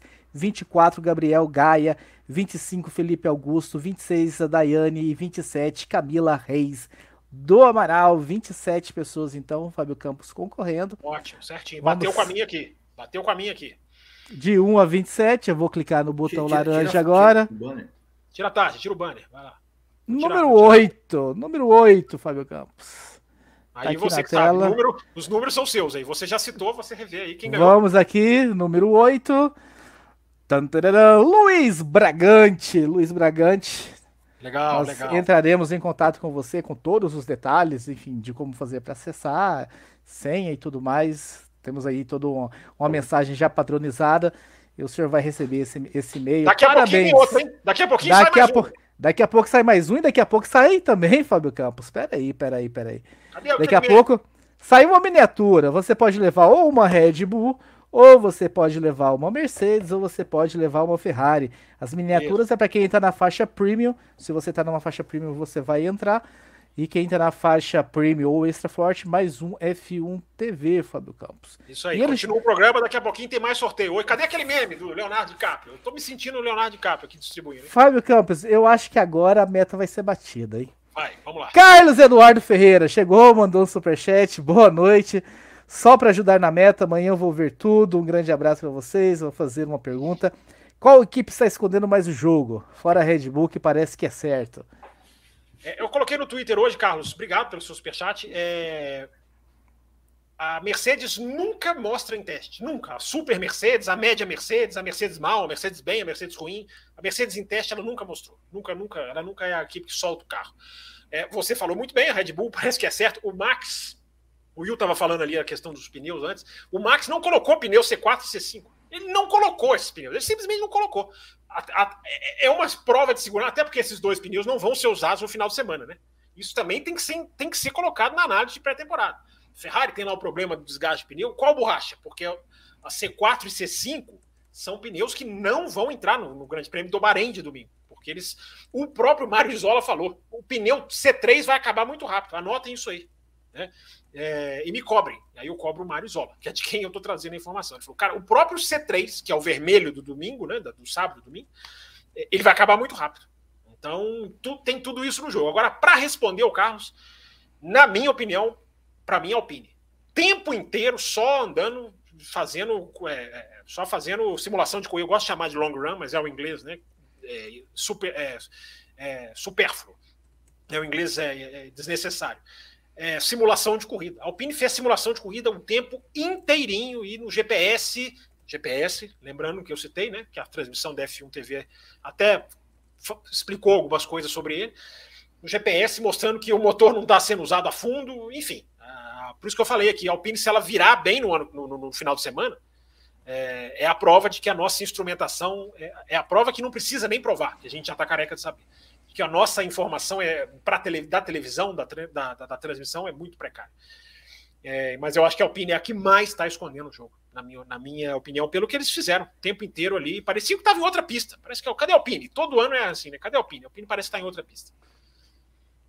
Will Bueno, tem alguém além dessas já citadas pelo Fábio Campos? Não, para mim, para mim é a Alpine também. É, para mim, assim, eu, eu, tudo que eu tenho consumido de informação é, é, é a Alpine quase que unânime, de, de, como eu falei aqui no começo, é a equipe que parece que tá, é, tem mais a mostrar do que mostrou. Né? Provavelmente não mostrou nada. Então, também, eu acho que está mais, tá mais ali escondendo o jogo é a Alpine. Pode ser que, de repente, é, é, esteja escondendo o jogo, esteja pior do que parece que está, mas é. a, a expectativa é que esteja melhor, de que, de que a Alpine seja ali, talvez, a quarta força ali junto para brigar, quem sabe, com uma, uma Aston Martin com Mercedes é impressionante como a Alpine ela é citada como forte. É isso que me chama a atenção. Porque isso. se você pegar a televisão, F1 TV, a telinha, você não viu nada da, da Alpine. Torre de tempos, os dados mais básicos. Mas a Alpine é constantemente citada como estando Sim. forte. Aí é a minha pulga atrás da orelha. E aí vem, Raposo, aquela pergunta que você me fez lá no começo do programa. Da Aston Martin, dá para dá dizer que vem forte? Por que, que eu acho que dá? Porque essa é uma que todos os rivais estão falando. Não são os jornalistas. Sim. São os próprios rivais. O David Croft, narrador da Sky, participou, claro, dessa transmissão da F1 TV, porque é uma transmissão conjunta né, das duas equipes, a da FON e a da Sky. É, o David Croft contou o seguinte caso no começo. Ele falou: olha, cheguei na pista hoje, era quinta-feira, tá, gente? Nenhuma roda tinha rodado ainda. Nenhum carro tinha sequer ligado o motor ainda. O David Croft conta que entrou na pista, é, chegando na pista, estava chegando o Adrian Newey com ele. Né, e ele claro, conversou, trocou umas palavras rápidas com o Adrian Newey. E ele perguntou, entre outras coisas, do carro, pilotos, né, pra... e aí ele perguntou quem que vão ser os seus rivais. Repito, gente, é uma conversa em off, informal. Ele conta porque não é nenhum segredo. É... E que o Adrian Newey virou para o David Croft e falou: olha, Ferrari, acho que a Mercedes e talvez até Aston Martin. É... então, quando as equipes rivais têm essa noção, tem essa, digamos, essa circulação dessa informação, é, o trabalho de túnel de vento. Isso aconteceu, sabem com quem? Com a Brown, em 2009. Antes da Brown entrar na pista, existia um, um, um digamos assim, um. Eu detesto essa expressão, mas o Raposo adora. Um burburinho é, de que a Brown seria um carro rápido. Claro que quando ela entrou na pista, aí o, a coisa estourou, porque existia muita dúvida, porque era a Brown. No caso da Aston Martin, me impressiona o quanto antes dos testes começarem ela já era citada como, um, como uma equipe forte. Como era citado o clima na equipe, é, as informações do, da pontuação de túnel de vento, é, os números que o túnel de vento revelava, essas coisas vazam, gente. Quem acompanha a Fórmula 1, né? Você está, o Raposo ou você, Will, falaram assim: os, a nova geração estava acompanhando. A Joana colocou aqui no chat: a nova é a velha, a nova e a velha geração estava acompanhando né, a, a pré-temporada. Uhum. A velha geração, ou a nova, seja qual for, é, sabe muito bem que essas coisas circulam, cara. Tem informação que ela vem antes. Ela, ela, sai antes, porque no mundo da Fórmula 1 as coisas, as coisas funcionam dessa maneira. Então a questão da Aston Martin, é, Raposo agora voltou, devolvendo para ele, a questão da Aston Martin, o que me deixa muito, digamos, é, é, acreditando na força da Aston Martin, é como, repito, antes dos testes ela já era apontada por vários rivais. Vários rivais. E durante os testes por exemplo, o Pietro Fittipaldi foi um que falou. Aliás, o Pietro deu uma entrevista muito franca, ele é muito franco, e ele disse: olha, Aston Martin está O, o Magnussen falou: olha, Aston Martin tá. Quando os caras conseguem enxergar isso e eles mesmos falam, é porque tem, tem fundo de. Pode enxergar e ser uma enorme decepção no final de semana, mas que a, a pista reforçou o rumor, até agora reforçou. Fábio Campos, por falar então de Aston Martin, o próximo tema é o tema que o pessoal está aqui pedindo já há algum tempo, né? Falem, falem é, do Felipe Drogovic. Enfim, nós, o mundo todo sabe, a não ser que você tenha voltado de Marte hoje, de que o Lance Stroll teve um acidente de bicicleta, teve aí problemas com os pulsos, fez cirurgia num dos pulsos aí, tá se recuperando. E, e enfim, o, e o Drogovic. Não, fez cirurgia? Essa informação eu não tenho. Eu, eu acho que eu estava em Marte. Fez cirurgia? Eu, eu fiz a, a não, informação, informação, que eu tive que numa das mãos foi é. feita é. a cirurgia. É. Eu não sabia dessa. É... Essa informação foi passada, foi passada pela Mariana Becker, inclusive, e, e eu vi em sites estrangeiros é, repercutindo a. Não, repercutir a lesão, mas a cirurgia eu não vi. Aliás, não, eu tô achando não. muito segredo. Muito segredo.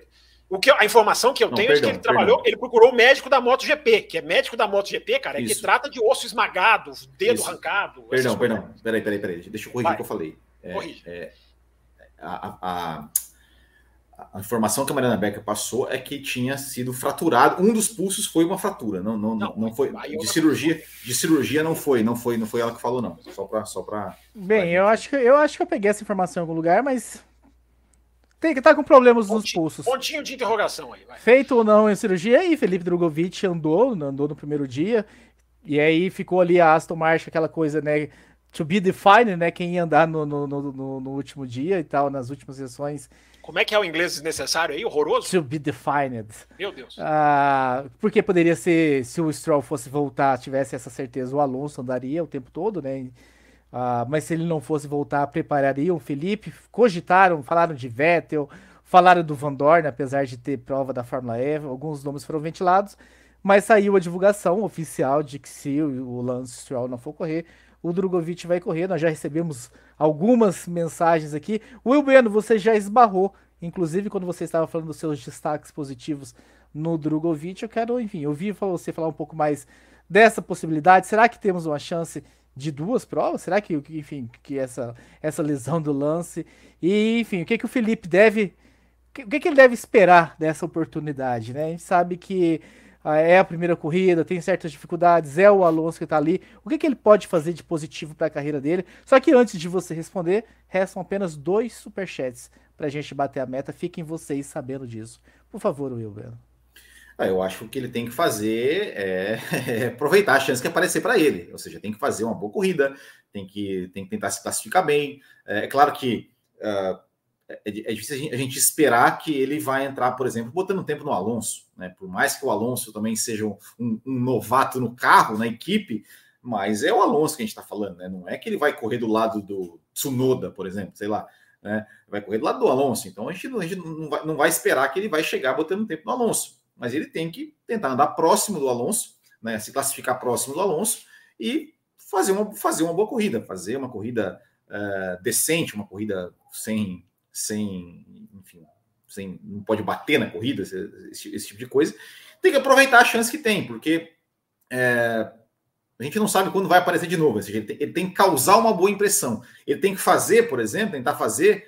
Uh, algo parecido com o que o Russell fez quando ele pintou a chance dele, dele sentar na Mercedes. Ou seja, ele chamou atenção, não ganhou a corrida, não teve, não teve o resultado esperado, mas ele teve uma performance que chamou a atenção de todo mundo, que todo mundo ficou, uh, enfim, né, é, falando sobre ele.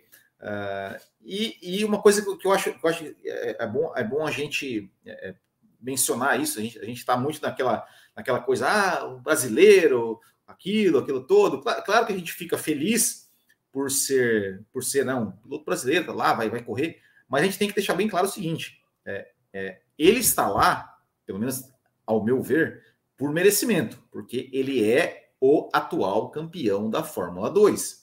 O atual campeão da Fórmula 2 tem que estar na Fórmula 1. Se ele não, não conseguiu estar como titular, que bom, que bom que a Aston Martin vai dar uma chance para ele. É, eu confesso que quando eu ouvi é, os, os, rumores né, de que ah, o Sebastião Vettel voltar, é claro que seria legal ver o Vettel andando junto com o Alonso no mesmo carro, dar dois campeões, seria uma coisa uma coisa atrativa. Mas, cara, o Vettel se aposentou, se aposentou. Né? Realmente tem, tem, que botar o cara, o, o, o, reserva, o campeão da Fórmula, o campeão da categoria imediatamente abaixo da Fórmula 1, tem que botar o cara para correr. Tem que botar o cara para correr e se a chance realmente aparecer. O Van Dorn, Van Dorn é. também é um campeão abaixo da Fórmula. Exato, exato, claro, mas o Van Dorn tá, tá lá com, né? Deu, deu o, o, entre aspas, o azar de estar tá competindo na Fórmula E. Né? E aí não, não pegou o teste, você vai botar. Enfim. Você vê, né? A gente fala é. aqui, né? Ficar só piloto de Fórmula 1 é um atraso, vai correr de outra é. coisa. O Van Dorn foi é. correr de outra coisa e perdeu é. a vaga. E, e, e, só, é, e só, e só para dizer assim, né? A gente, é, essa, essa questão do, do, do Lance Stroll ele ainda não está é, descartado de correr, né? Diz que realmente foi procurado esse, esse médico, esse médico da moto, da moto, GP, da moto da, da, da moto GP. Ele vai fazer testes nos, nos, é, nos simuladores, andar nos simuladores, para ver se vai ter condições de voltar. Mas uma coisa que, que a gente fica assim: será que ele vai voltar é, não estando 100%? Não estando 100%, é, digamos, o seu pulso ali 100% curado? Uh, será que isso, enfim, quão arriscado é, de repente, né? Isso é, acontecer alguma, alguma batida ali com o pulso ali e tal, e isso acabar prejudicando o Lance Stroll na sua carreira futura.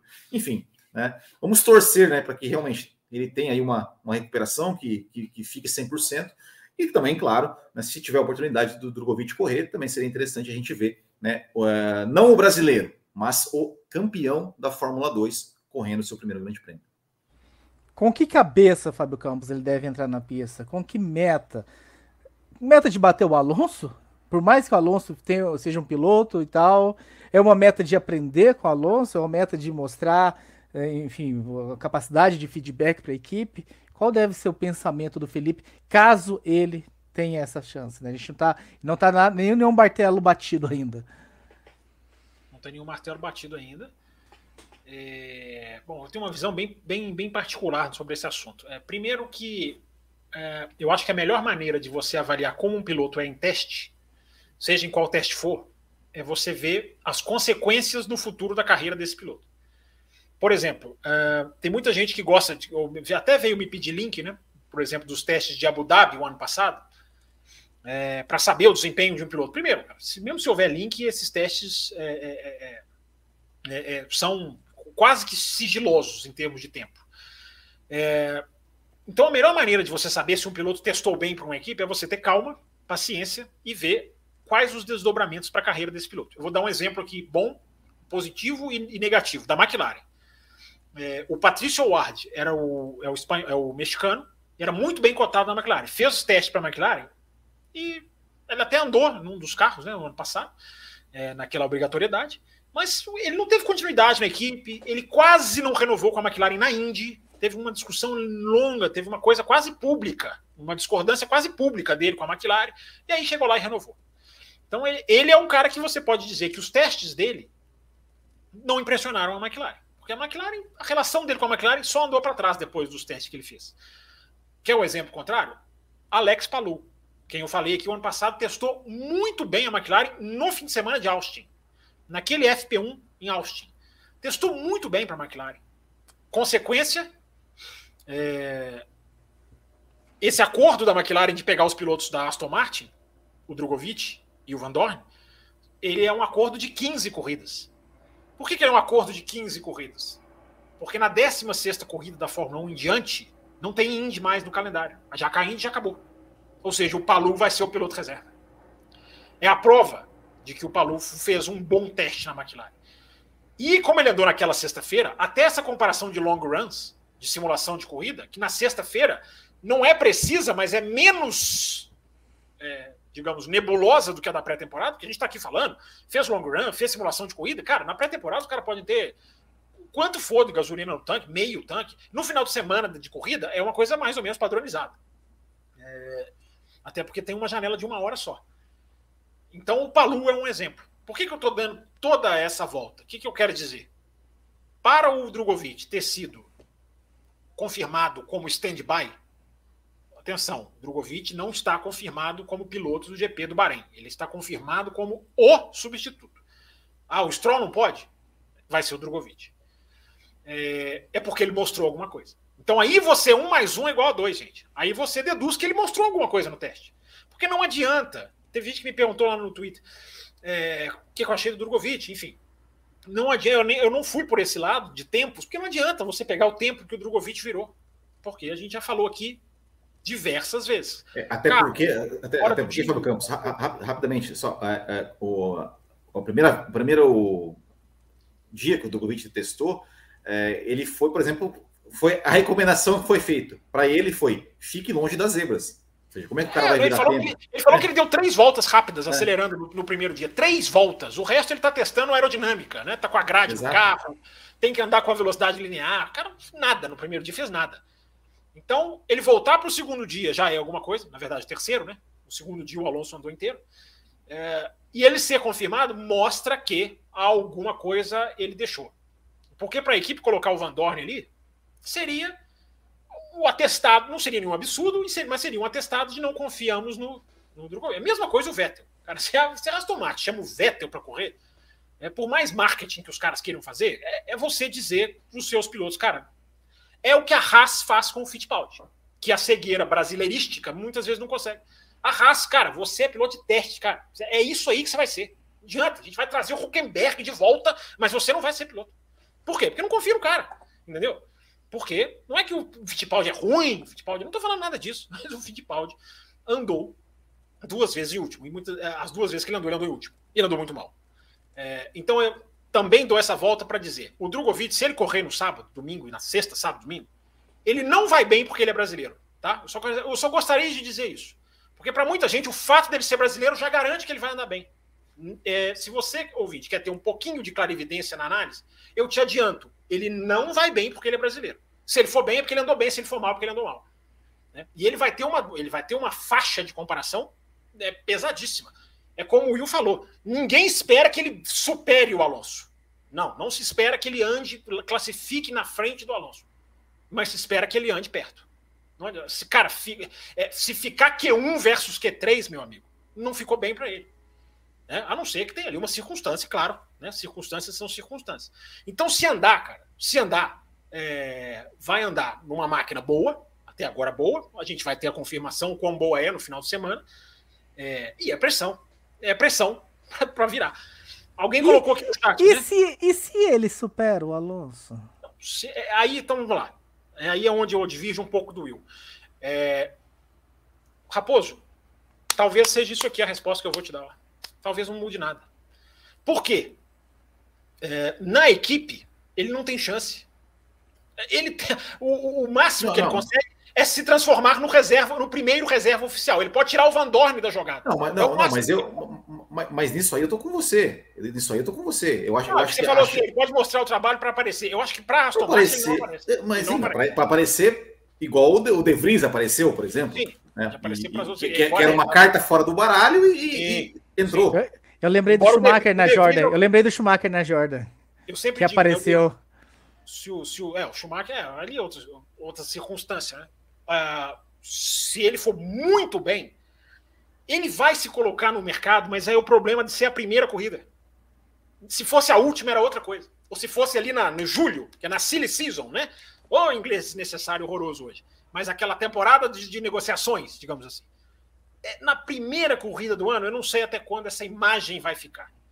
É, o que eu não normalizo, e aí eu pego uma vertente do que o Will falou, é a gente tem o campeão da Fórmula 2 segurando vaga para o filho do dono. Isso já está absolutamente normalizado no mundo da Fórmula 1. Aqui Sim. nessa cadeira, não está. Não tá. Foi, foi o que eu falei. Eu falei, eu falei isso ontem no último. Eu falei: se o Drogovic correr duas corridas e ganhar as duas, na terceira ele tá fora. Ele tá fora. Ele tá fora. Ele não vai tirar a vaga do Alonso jamais e não vai tirar a vaga do filho do dono. O pessoal da transmissão da F1 TV, eu sou, eu sou até obrigado a concordar, embora eu vou ser mais crítico do que eles, e é claro, da Fórmula 1, da F1 TV, eu não espero crítica nenhuma a ninguém. Porque são, é o jornalismo institucional. Pode ser boa informação. Em termos de crítica, você não vai ver nunca.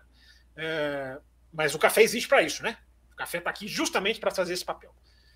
É, o Alex Jakes da F1 TV falou uma coisa certíssima. Ele falou assim: olha, o Stroll não precisa correr. No, no, correr nos dois sentidos, né? Correndo no Bahrein e não precisa acelerar o processo.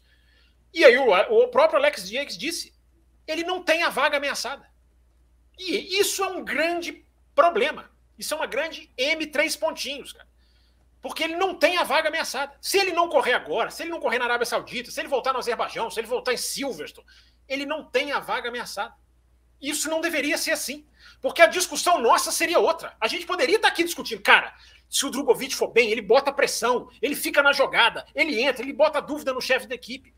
Essa situação tinha que acontecer, porque nós estamos falando de Fórmula 1. Eu vou dar um exemplo para vocês. vou dar um outro exemplo para vocês entenderem onde eu quero chegar.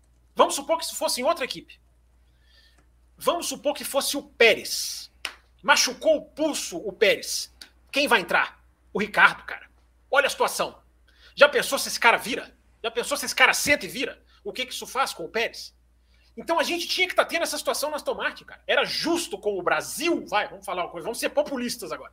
É justo com o nosso amado Brasil se a gente estivesse tendo essa discussão. Cara, o Drogovic, ele vai sentar e ele pode pôr uma dúvida na cabeça. Não vai colocar dúvida na cabeça de ninguém. Pode ser como o Will falou. Em outra equipe, talvez, quem sabe lá. Quem... Ai, mas aí é outro jogo. O De Vries tinha o poder da Mercedes, que deixou ele sair também. Acho que se, acho que se a Mercedes apostasse no De Vries, não, vai lugar nenhum, não, rapaz. Vai ficar aqui. É, a liberação do De Vries foi muito fácil para o meu gosto. Mas tudo bem, tem o seu mérito, fez lá a sua boa corrida e é um campeão da Fórmula 2 e campeão da Fórmula E. É, esse, esse, tem um duplo, duplo, dupla estrelinha no currículo. Mas a situação é ruim por causa disso, gente. É isso que eu quero deixar para vocês. O Drogovic ele pode bem? Acho que ele vai bem. Concordo com todos vocês que falaram, a cabeça dele, colocaram aqui no chat, né? A cabeça dele tá boa, tá, eu também acho. Tá ali, assim, falando, parece um robozinho falando, né? Vai num discursinho até de assessoria de imprensa bem ensaiadinho, né? Não, tô aqui, o Stroll vai decidir, vai analisar, se eu tô pronto, foi bem, fiz isso, fiz tudo que a equipe mandou, nem a voz ele altera. É, ok, tá ali treinadinho para fazer isso. É, agora, ele, infelizmente, os, o, o, o, a consequência de uma boa apresentação, na minha opinião, é limitada. Porque filho do dono vai voltar, aconteça o que acontecer. É uma pena, é uma pena. Até porque eu acho o Drogovic mais piloto que o Stroll com todas as qualidades que o Stroll tem. Que tem algumas, vai. Todas, talvez, parece que ele tem várias. Ele tem algumas qualidades, não se discute. Mas o Drogovic, para mim, o, embora um esteja aqui na carreira e o outro esteja aqui. Né? Não é para dizer que hoje eles estão no mesmo nível, mas o potencial do Drogovic, para mim, é muito maior. Agora, eu lamento, Raposo, que ele vai simplesmente preencher o lugar. A única coisa que ele pode fazer, na minha opinião, é tirar o Van Dorn da jogada. Se ele correr, correr bem, fizer um bom final de semana, o Van Dorn passa a ser segunda opção, coisa que, na minha opinião, não era até aqui porque o Van Dorn tem uma experiência muito grande e tem um cartaz ainda né, no mundo do automobilismo. Muito bem, muito bem, Fábio Campos. Meta batida. Vamos estender um pouco mais o programa. Vamos passar aqui rapidamente por uns superchats antes da gente seguir na pauta. Enquanto, inclusive, você olha o chat privado aí, o nosso querido Luiz Cláudio Will Bueno. O que mais me chamou a atenção foi o fato dos carros estarem mais rápidos, né? A volta do cheque. Já foi, inclusive, lida essa aqui, né? A gente quer lendo superchat duplicado aqui. Outro Meu Deus, destaque... esse âncora, esse âncora. Né? Esse também já foi lido. Esse já foi. Eu parei aqui no do, do, do, do, do Tri. Esse também já ali, esse. Então, então, eu parei nesse e vamos seguir aqui. Isabela, equipes de destaque: Red Bull, Aston Martin, Williams e Ferrari. O Williams foi destaque ou é, eu... Eu acho que foi porque a base era pequena, né, Will? Assim, se é. esperava pouco, é aquilo que eu Pare... falei, né? Era uma equipe lá atrás, agora é uma equipe atrás só. Parecia um carro mais equilibrado do que era do que era o ano passado, né? O mas, falou isso, né? mas, mas também não sei, parece, parece que, que ainda, ainda falta um pouco de velocidade, né, da, do carro, né? Velocidade. Não, falta velocidade, falta diretor técnico, falta um monte de coisa. Falta patrocínio, cara. Eu achei o carro muito bonito. Eu não sei se você teve essa impressão, Williams, ou, o Will Williams. Né? Eu achei o Williams muito bonita. Achei até mais bonita do que eu esperava. Mas é impressionante, não tem patrocínio, cara. Você tem a pilha, ali na pilha é uma genial. É genial. Genial, genial que eles fizeram. Genial. A pilha é genial. Mas não tem patrocínio, cara. É impressionante. Exato. Ei, ei, Duracel. Patrocina o café com velocidade também. Não, quem tá falando o nome é você. José Etienne, rumo ao trio, um abraço especial para os tilapianos do grupo Larissa, Luiz Cláudio, Isabela e Mel. Piadas internas não são permitidas antes é, das 23 torcedores, horas. Torcedores do Verstappen, né, tá Carlos Eduardo, mas o carro da Aston Martin me pareceu pouco equilibrado. O Alonso, na volta que ele fez mais rápido, precisava brigar com o carro na volta toda, ou foi impressão minha? ele erra. O Alonso, ele teve, não sei se o Will vai repar, reparou nisso, vocês dois não reparam em nada, né? Não sei se vocês a, a, volta que seria a volta do Alonso, ele erra e perde no finalzinho, Sim. no último setor. É, nesse momento ele perdeu, mas o conjunto de voltas, Carlos, é, ele lutando com o carro e o carro obedecendo. É, o piloto brigar com o carro e o carro tá ali indo aonde ele quer, é, meio que. Eu sei que, eu sei que parece meio paradoxal falar isso, né? Mas o cara que dá uma guinada e o carro vai e responde, você tem a impressão da agressividade, não é uma impressão, é agressividade mesmo. É diferente do carro que se perde toda hora e vai para lá e para cá e fica balançando. É, por isso que eu tô falando isso. Não vimos nenhum carro fazer isso. É, por isso que eu falei, assustadora a falta de manchetes. Então, é, é eu acho que o carro o carro está respondendo ao Alonso bem, o Carlos. Mas enfim, vamos ver. Pode, pode ser que no final de semana você comprove a sua suspeita. Vai, Raposo, continua. José Tiene mandou aqui uns dois reais para colaborar com a meta. O Carlos Eduardo mandou também perguntando se a meta tinha sido batida. Isso aqui é ouvinte sensacional, né? Os caras mandam perguntando se bateu a meta. São fantásticos esses nossos ouvintes. E o Cirilo e o Bueno? Quais são as chances do Fernando Alonso vai levar uma vitória esse início de temporada? Tem chances do Alonso vencer, Will Bueno? Ué, primeira corrida do ano, né? Se, se dizem, né, que Aston Martin talvez traria já uma atualização, subatualização já o Alpine é que traz, né? A Alpine e, já vem com é, um carro diferente então, no final de semana, né? Exatamente, né? Dizem que, dizem que a Aston Martin também, que daí, se isso acontecer, poderia se aproximar da Red Bull. Aí, de repente, lá tem uma batida na largada que tira o Verstappen, o Leclerc, e por quê? Não, não, mas responde. Não, mas sem, sem, sem hecatombe, você acha que o cara ganha? Eu não acho que ganha. Não, eu também acho que não. Claro que não, eu também acho que não. Assim, só, eu não sei nesse... nem se ganham da Mercedes, eu coloquei isso no Twitter. É. Não. A, a Aston Martin empatou ou ganhou da Mercedes em simulações de é. volta rápida e de simulação de corrida. Mas Isso. na hora do vamos ver, enfim, continua, Will. É, é e, e, é uma coisa, e, é uma coisa que eu sempre falo, assim, que a gente fala de. Quando a gente fala em Mercedes, gente, é a Mercedes. Né? É a Mercedes, né? É, é, vamos, vamos, vamos, vamos ter calma, né? De, de já crucificar a Mercedes. Agora, a Aston Martin, é, para mim, vai ser é, é, assim. Hoje, aqui, né? uma semana antes de começar a, a corrida, começar o fim, o fim de semana de Fórmula 1 Uh, eu acho que a Aston Martin, eu apostaria na Aston Martin como quarta força. Eu acredito que a Aston Martin pode ir para um Q3, o Alonso de repente pode se botar no meio ali, né? Do, classificar, de repente classificar na frente de uma da Mercedes ou de uma Ferrari. Uh, mas eu acho que agora apostar em vitória, uh, tomara, tomara que, tomara que sim. Seria, seria, interessante ver o Alonso com chance de brigar lá na frente. Mas sou mais cético com relação a isso. Acredito que vai estar ali entre quarta, quinta força. Muito Talvez bem, muito bem, muito bem. Vamos encaminhando aqui para o próximo assunto. Só que antes, Fábio Campos e o Will Grande. Quero... Equipe, né? Vai, Isso, mas antes eu quero dizer o seguinte: hoje eu gostei de fazer sorteios e tudo mais. Talvez vocês tenham percebido, talvez não. Pintou mas na tela que ter sorteios inesperados, nem pro, não programados. Olha lá. Olha lá. Tá, vamos, essa camiseta, essa camiseta foi de quando a gente fez 10 anos do Café com Velocidade. não tem uns, car... não, tem uns carrinhos aqui, tem o cafezão com velocidade aqui. Essa camiseta foi quando a gente fez 10 anos e só tem duas, mas dois exemplares, uma M e uma GG. Já tô dizendo isso que vai que quem ganha, ah, mas eu, eu visto G, a gente só tem uma M ou GG.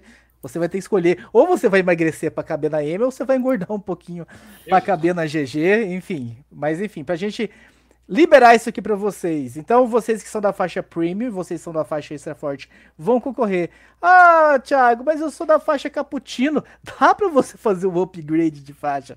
Faça o upgrade de faixa até o final do programa e você entra no sorteio também. Sempre bom lembrar, né, Raposo? A faixa Extra Forte, que é a segunda, é um real por dia só que você gasta. E a Premium é 1,10, 1,15, uma coisinha assim de centavos. Né? Ou seja, as faixas estão todas na faixa, como diria o outro. Que beleza. Muito bem, muito bem. Vamos falar aqui. Vamos, Vamos falar aqui então rapidamente sobre as equipes, Will Bueno. Vou começar com você. Ah, enfim, o que, que dá para falar das capacidades? Vamos começar falando da Red Bull logo de cara. Enfim, vem aí com esse bicampeonato do Max Verstappen. Andou com os pés nas costas na temporada passada, conquistando aí esmagadoramente a quantidade de, de vitórias que teve no ano passado. O que, que dá pra gente falar de Red Bull, Will Bueno? É aquilo que eu falei no começo, né? Assim, a expressão da Red Bull, né? De, de, de digamos, tranquilidade, de, de né? o Verstappen ali andou, né? Não colocou, não testou pneu macio, parece que não, não, não forçou o carro, tudo estava tranquilo. O Christian Horner falou: não, dois dias tá bom, já não precisa de três dias, tá, tá tudo certo. É, o que tem todo mundo tem falado é, é, que a Red Bull realmente vem, vem forte, é, talvez até mais forte do que veio ano passado. E, e é aquilo, né? Quando, quando, você, quando você parte de um carro que já é vencedor, sem problemas para corrigir é, do ano anterior, é, o caminho fica muito mais fácil, né? Quando você, seja, como a gente, a gente falou, né? O, o carro que ano passado era bebê e está em fase de crescimento. Se era um bebê saudável, bem alimentado, é, bem robusto, né? Ele vai ser um adolescente bem, né? Bem, bem, bem saudável, bem robusto e aí tem, tende a crescer ainda mais forte, melhor do que do que do que nasceu. Se, se o carro foi bem nascido, é, você trabalhar para desenvolver uma coisa que já é bom é muito mais fácil do que você corrigir o problema, né, corrigir o problema de um carro anterior para tentar aí, depois da correção, fazer um desenvolvimento. Então, é, os prognósticos aí acham realmente que é, é, dizem aí realmente que a Red Bull vem aí de novo para ser o carro a ser batido e, né, e, e, sem falar que tem aí o melhor piloto do grid, então realmente vai ser muito difícil para a concorrência aí é, desbancar a Red Bull, porque também o intervalo era muito grande, né? a distância da Red Bull para os demais era muito grande. É, talvez, né, se a Ferrari de repente conseguir diminuir um pouco essa distância, pode ali, quem sabe, brigar. Mas, ao que tudo indica, vai ser aí mais um ano que a Red Bull vai vir muito forte. É, pois, é, deixa eu emendar aqui, já, a gente já está né, no relógio. É, então, rapidamente, é, você não vira uma temporada como uma das maiores forças da história da Fórmula 1 e perde isso num, num piscar de olhos. Isso a gente já vem falando aqui no café antes da temporada começar. É, essa questão que eu estava falando, né? Lembrando, né? Carros adolescentes, bebês, enfim. O quão, e eu pensando, estava pensando aqui, o quão antes, até, acho que eu já até falei sobre isso é, em outras oportunidades. É, o quão cedo esses caras viraram para 2023. Porque a superioridade o ano passado era tão grande que o quanto. A que hora que esses caras. Cara, ó, esquece esse carro de 2022 e vão embora para vão embora para o carro de 2023. Até para suprir a nossa punição de túnel de vento. Né? É, que não vai fazer a menor diferença se o carro for o que parece que é. Menor diferença. Aliás, a FIA pode ter perdido uma oportunidade, mas depois eu entro nessa história, essa história é mais complexa. Embora, para bom entendedor, já entendeu o que eu quis dizer. É eu sinto dos jornalistas um certo receio de falar. Posso estar errado. Sinto, na maioria dos veículos oficiais, principalmente na Inglaterra, um receio de dizer que os caras são muito favoritos e a gente corre o risco de ter um ano sem disputa pela, pela, pela liderança. Não estou dizendo que isso vai acontecer, vou frisar isso aqui até o final do programa. Há, inclusive, cálculos seríssimos de gente muito boa, direto lá da pista, dizendo que a Ferrari está dois décimos da Red Bull. Se tiver dois décimos, cara, ganhou em relação ao ano passado. Né? Se a Ferrari tiver dois décimos da Red Bull, ela começa o ano melhor do que ela terminou o ano passado. Alguns cálculos apontam nisso. Mas aí tem aquela diferença, né? Volta rápida, a Ferrari é uma coisa. Enfim, daqui a pouquinho a gente vai entrar na Ferrari. Então, só para matar a Red Bull. É, já citei aqui, o Verstappen é, só usou o C3, nem chegou a usar C4 e C5, tamanha confiança. É, eu temo que os caras coloquem ali, eu, eu temo que os caras coloquem um número de décimos na concorrência é, que seja que seja assustador. Eu temo, mas isso é só um temor meu. Eu repito, a pré-temporada é pré-temporada. Se tivesse todo mundo no mesmo décimo de segundo, eu estaria aqui pedindo cautela. Então, mesmo parecendo que a Red Bull vai nadar de braçada, eu me sinto obrigado a chegar aqui e pedir é, cautela. Uh, e se isso acontecer? E se isso acontecer? O, regula o novo regulamento falhou? Esperamos tanto por ele e ele falhou? Não é, eu falei isso no Além da Velocidade, Raposo, não é objetivo do regulamento aproximar o pelotão. Ele, o desenho dele não é esse. O Pat Simons disse na transmissão da F1 TV, andando pelos boxes, ele disse uma coisa, né? Eu estou decepcionado porque eu esperava que o pelotão se juntasse mais, de 21 para 22. É, mas isso é uma observação pessoal dele. O desenho das regras, a gente sabe qual foi, né? Gerar mais ultrapassagens. Aquilo ali não é garantia de unificação do pelotão, embora seja uma oportunidade. Era uma oportunidade de se mudar muita coisa. A oportunidade não foi, não foi, é, digamos, concluída, embora eu citei aqui na abertura do programa o cálculo do Gary Anderson, que calcula que o pelotão, o, o, o espaço de primeiro e último cai de 3% para 2,5% nesse ano. Se isso acontecer, Raposo, as regras começam a dar resultado. Aquelas outras regras, né, do túnel de vento e do limite de, de orçamento. Só uma coisa para concluir da Red Bull. Tiveram um problema sim nesses testes.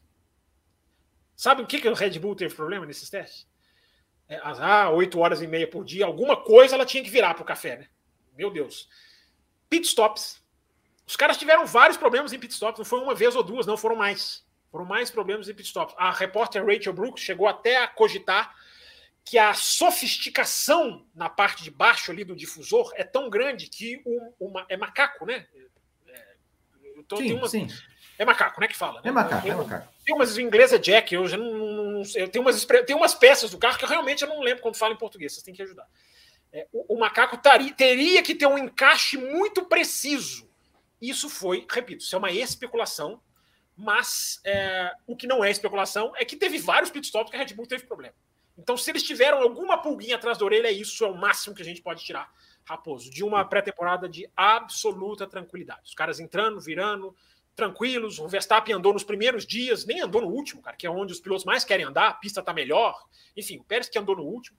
É, então, Raposo, é, até, até o momento, o ano é sempre bom lembrar, né? É, até o momento, uh, uh, uh, no ano passado, melhor dizendo, lembram que a Ferrari era o carro. Acabou a pré-temporada. Meu Deus, a Ferrari, a Ferrari, a Ferrari, a Ferrari. E a Red Bull foi lá e mostrou pressão.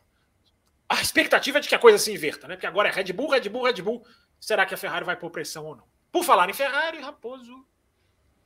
Por falar em Ferrari, Will Bueno, eu quero que você fale dela, mas antes eu quero que você convide você não come... pessoal. Você não, você não começa nenhuma por mim mais, né? Eu tô sentindo eu, eu, quero, eu quero que você, o Will Bueno, antes de você Oi. falar da Ferrari, que você convide o pessoal a dar o like. Porque você tem uma capacidade de. Ah, é como ninguém, como ninguém. É, é isso aí, pessoal. Pessoal, vamos deixar o like, pessoal. Vamos deixar o like, ó. Clica não, aqui, mais ó, ânimo, no, mais ânimo. Clica no joinha, no joinha aqui na nossa live. Porque assim, se você não pode nos ajudar com o superchat, se você não pode nos ajudar é, sendo um apoiador, o like nos ajuda bastante, porque mostra para o YouTube assim que vocês estão gostando e façam que o YouTube espalhe a nossa palavra cada vez mais para mais pessoas que de repente não conheçam o Café com Velocidade. Então, deixa o like aqui, deixa o like aqui, pessoal. A gente quer ver, depois a gente vai conferir quantas pessoas assistiram e quantos likes tem. Se não bater, vamos ter problema, hein? Vamos cancela a lei da velocidade na quinta.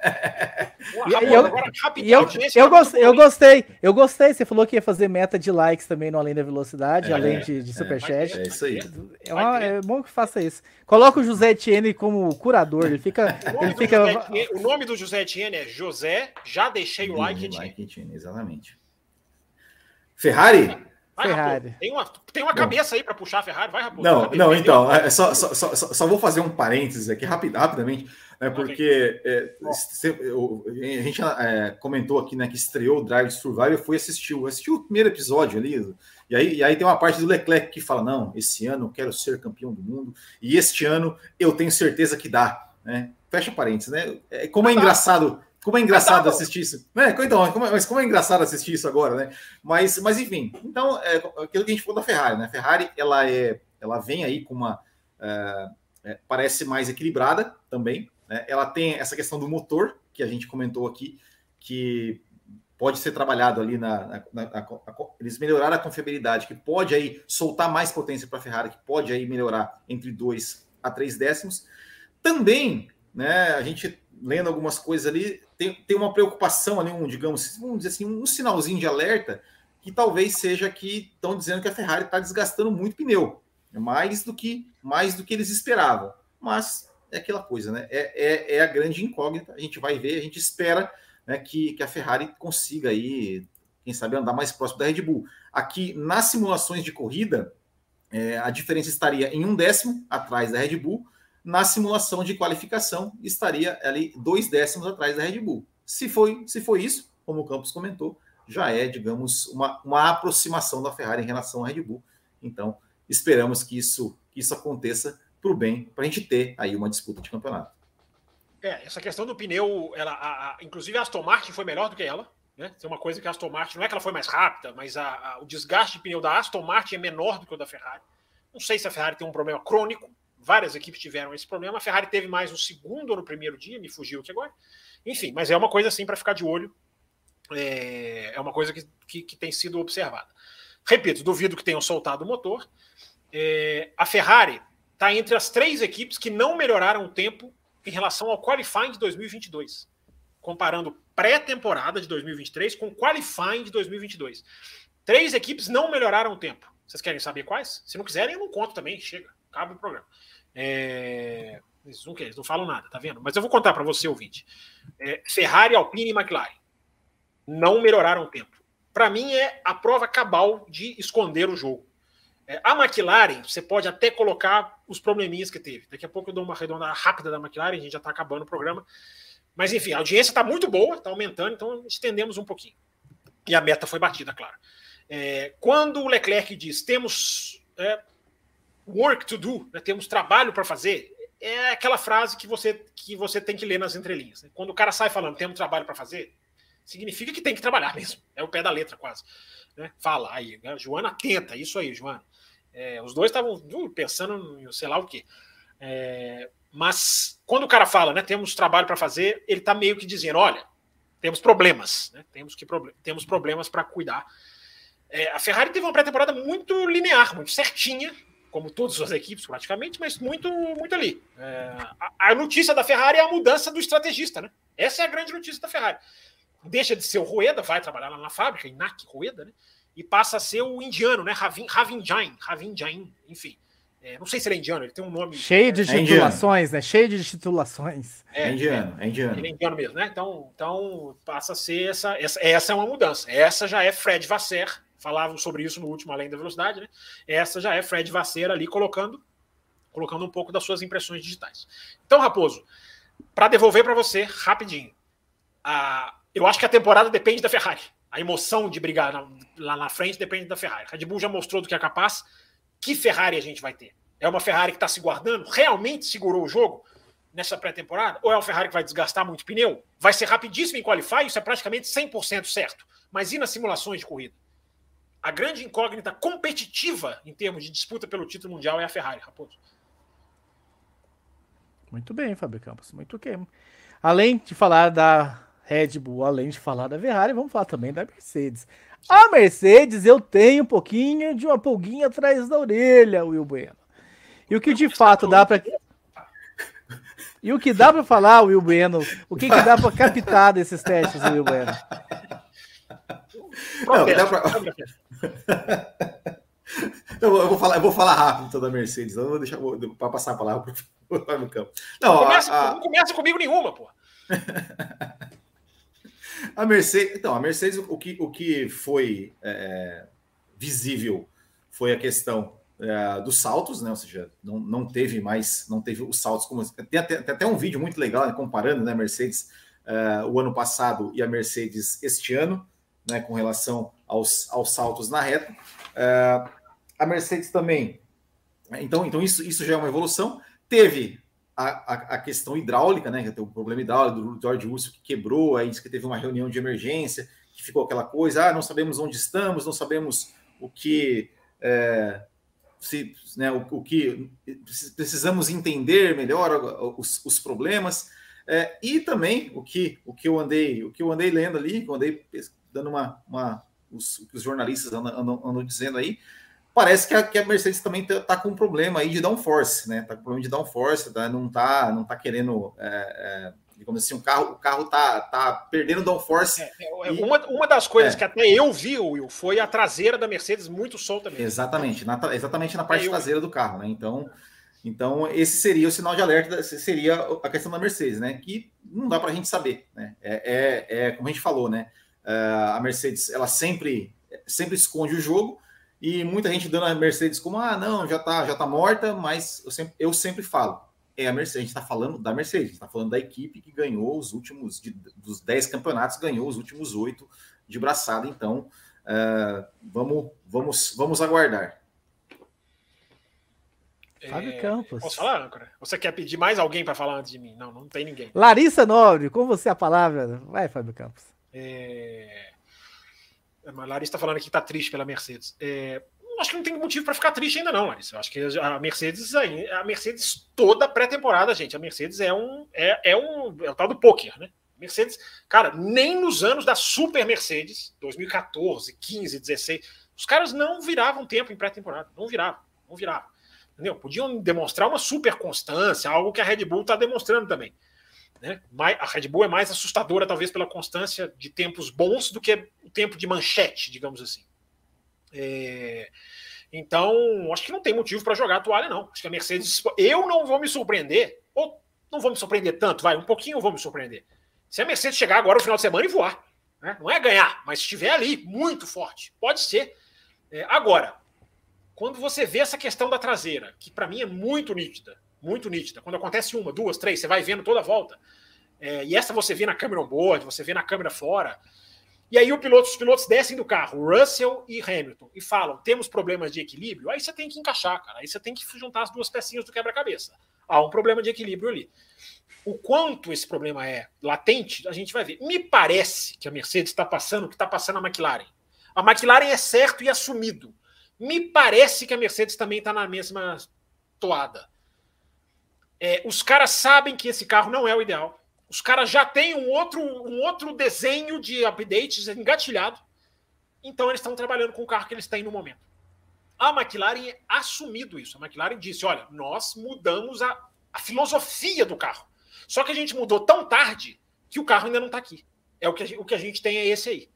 É, me parece que a Mercedes está mais ou menos nessa situação. Vai vir um carro, pelo visto, com side pods diferentes para agradar aquela turma fanática por side pods. É, mas me parece que estão ali. Quando o Russell. O Russell até deixou escapar, cara. Acho que foi o Will Buxton que reparou nisso na transmissão. Ele até meio que deixou escapar. Ele falou assim: cara, na corrida 6 a história vai ser outra. Quando o cara fala na corrida 6, ou seja, os caras estão botando as fichas em algo que ainda vai vir. E aí a gente tem que ver o que ainda vai vir.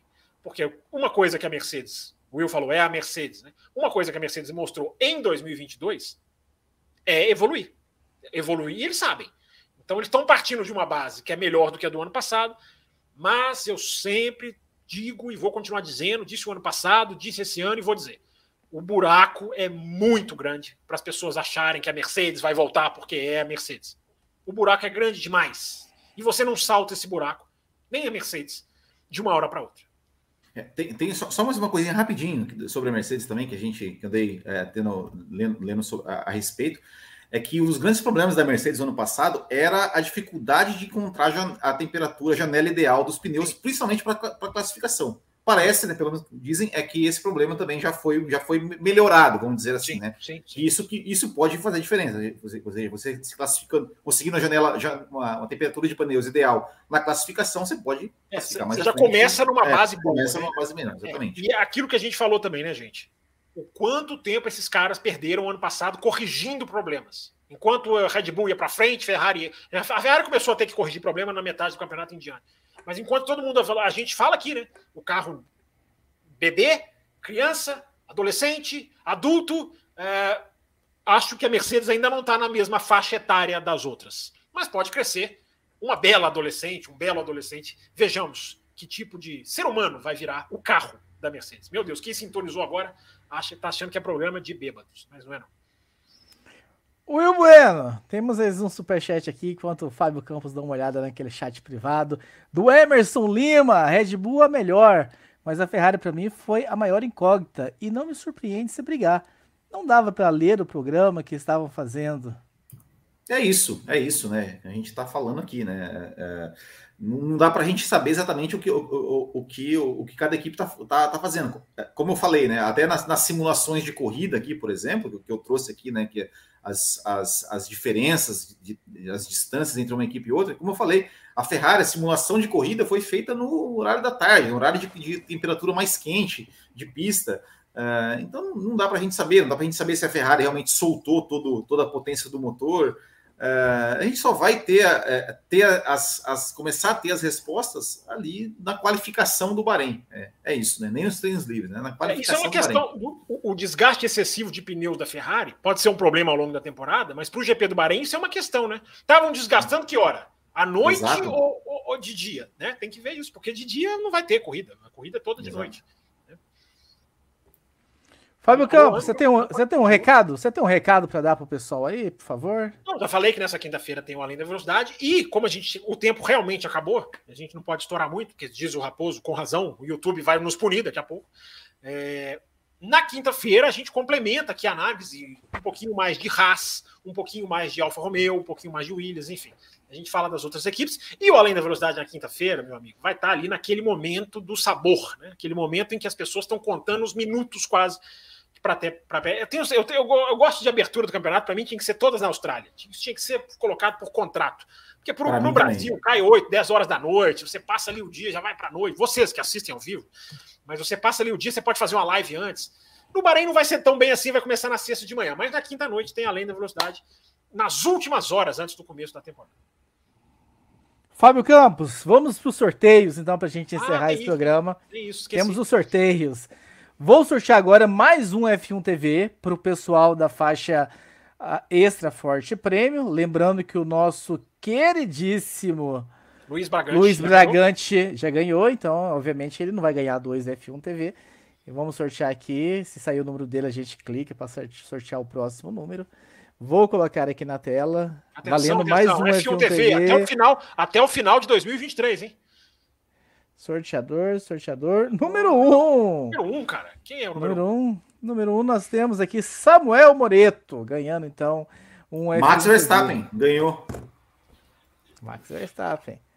Agora sorteio da camiseta, hein? Sorteio da camiseta.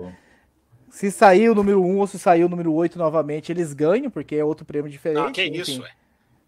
Ué, ganha ou não ganha? Defina a ganha, regra. Ganha, então. ganha, claro Agora ganha. Agora ganha. Liberou, ganhou. Camiseta? O cara é, vai ficar louco. Eu queria ganhar camiseta e me dá um F1 TV? Ah, então tá aqui de 1 a 27. 14! É 14. Número 14. Olha o Brasileiro! Oh, o, deixa eu falar uma coisa. O Brasileiro, não, teve, teve, teve, o Brasileiro ontem ganhou duas camisetas no Ah, não é possível. Não, Meu Deus. Ué, acabei. Ué, fiz na tela. Vou chamar o STF. STF. Raposo, Agora. último sorteio, vai. Último, último sorteio. Miniatura, só que na miniatura é só para faixa premium. E... Nós temos só 14 pessoas nessa Agora é faixa. é outra numeração. Então eu vou mudar aqui de 1 a 14. Vou voltar aqui. Mas olha aí, mas os números são diferentes ou são as mesmas? Não. É... Você poderia ler os números, por favor? Vou, vou ler. Antes que eu vou perca ler. minha paciência. Vai. Vou ler, vou ler. De 1 a 14. 1, Samuel. 2, Pablo Serim. 3, André. Pedro. 4, Pablo Brenner. 5, Clinton Brito. 6, o Brasileiro. 7, Antônio Júnior. 8, Francisco Loenert. 9, Eduardo Monteiro. 10, Marcelo Davi. 11, Etienne. 12, Carlos Eduardo Ferreira. 13, Daiane. E 14, Camila Reis. Este pessoal Amaral. está concorrendo ao ingresso para o Grande Prêmio do Brasil. Sim. Vejam que a lista não é tão grande. Cabe você nessa lista. Vai, Raposo, vai. Vamos sortear, lembrando que quem sair aqui pode escolher qual miniatura quer, hein? Por ser atenção. a primeira miniatura. Atenção, atenção. Cadê? Deixa eu só posicionar o dedo aqui. Deixa eu tirar esse banner aqui que o Will fica me incomodando aqui. Tá aí na Pérez. tela. Checo Pérez. Tá aí na tela.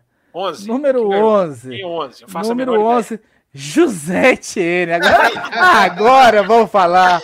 Agora vamos falar que. Até logo, pessoal. Estamos encerrando aqui o programa. Muito obrigado. A partir das, da quinta-feira, às nove da noite, tem Além da Velocidade. José Tiene, você vai escolher, então, se você quer uma Ferrari, se você quer uma Mercedes. É, é, ou ó, se você eu tenho um palpite. Eu acho que ele vai escolher da Red Bull, hein? Tá aí, tá aí na tela. Pessoal, muito obrigado. A gente já tá batendo tempo. Quinta-feira tem Além da Velocidade. Semana que vem tem, tem dois programas. Tem um programa, o programa aberto para todo mundo. Assim que acabar o aberto, a gente abre um programa extra só para galera das faixas Cappuccino, Extra Forte e Premium. Se você de repente está na Café com Leite, tá faltando alguns reais para você entrar na Cappuccino, faça essa migração porque você vai ter 20, vocês vão ter 23 programas a mais durante a temporada 2023 Vale muito a pena fazer essa migração. Quem é da Café com Leite? Esperamos todos vocês lá. Espero que vocês tenham gostado dessa programa, dessa edição. Obrigado, Fábio Campos, Will Bueno. E tchau a todos. Deixa o like no finalzinho. Termina aqui Café com Velocidade, o mais tradicional podcast sobre corridas do Brasil. Café com Velocidade, a dose certa na análise do esporte a motor.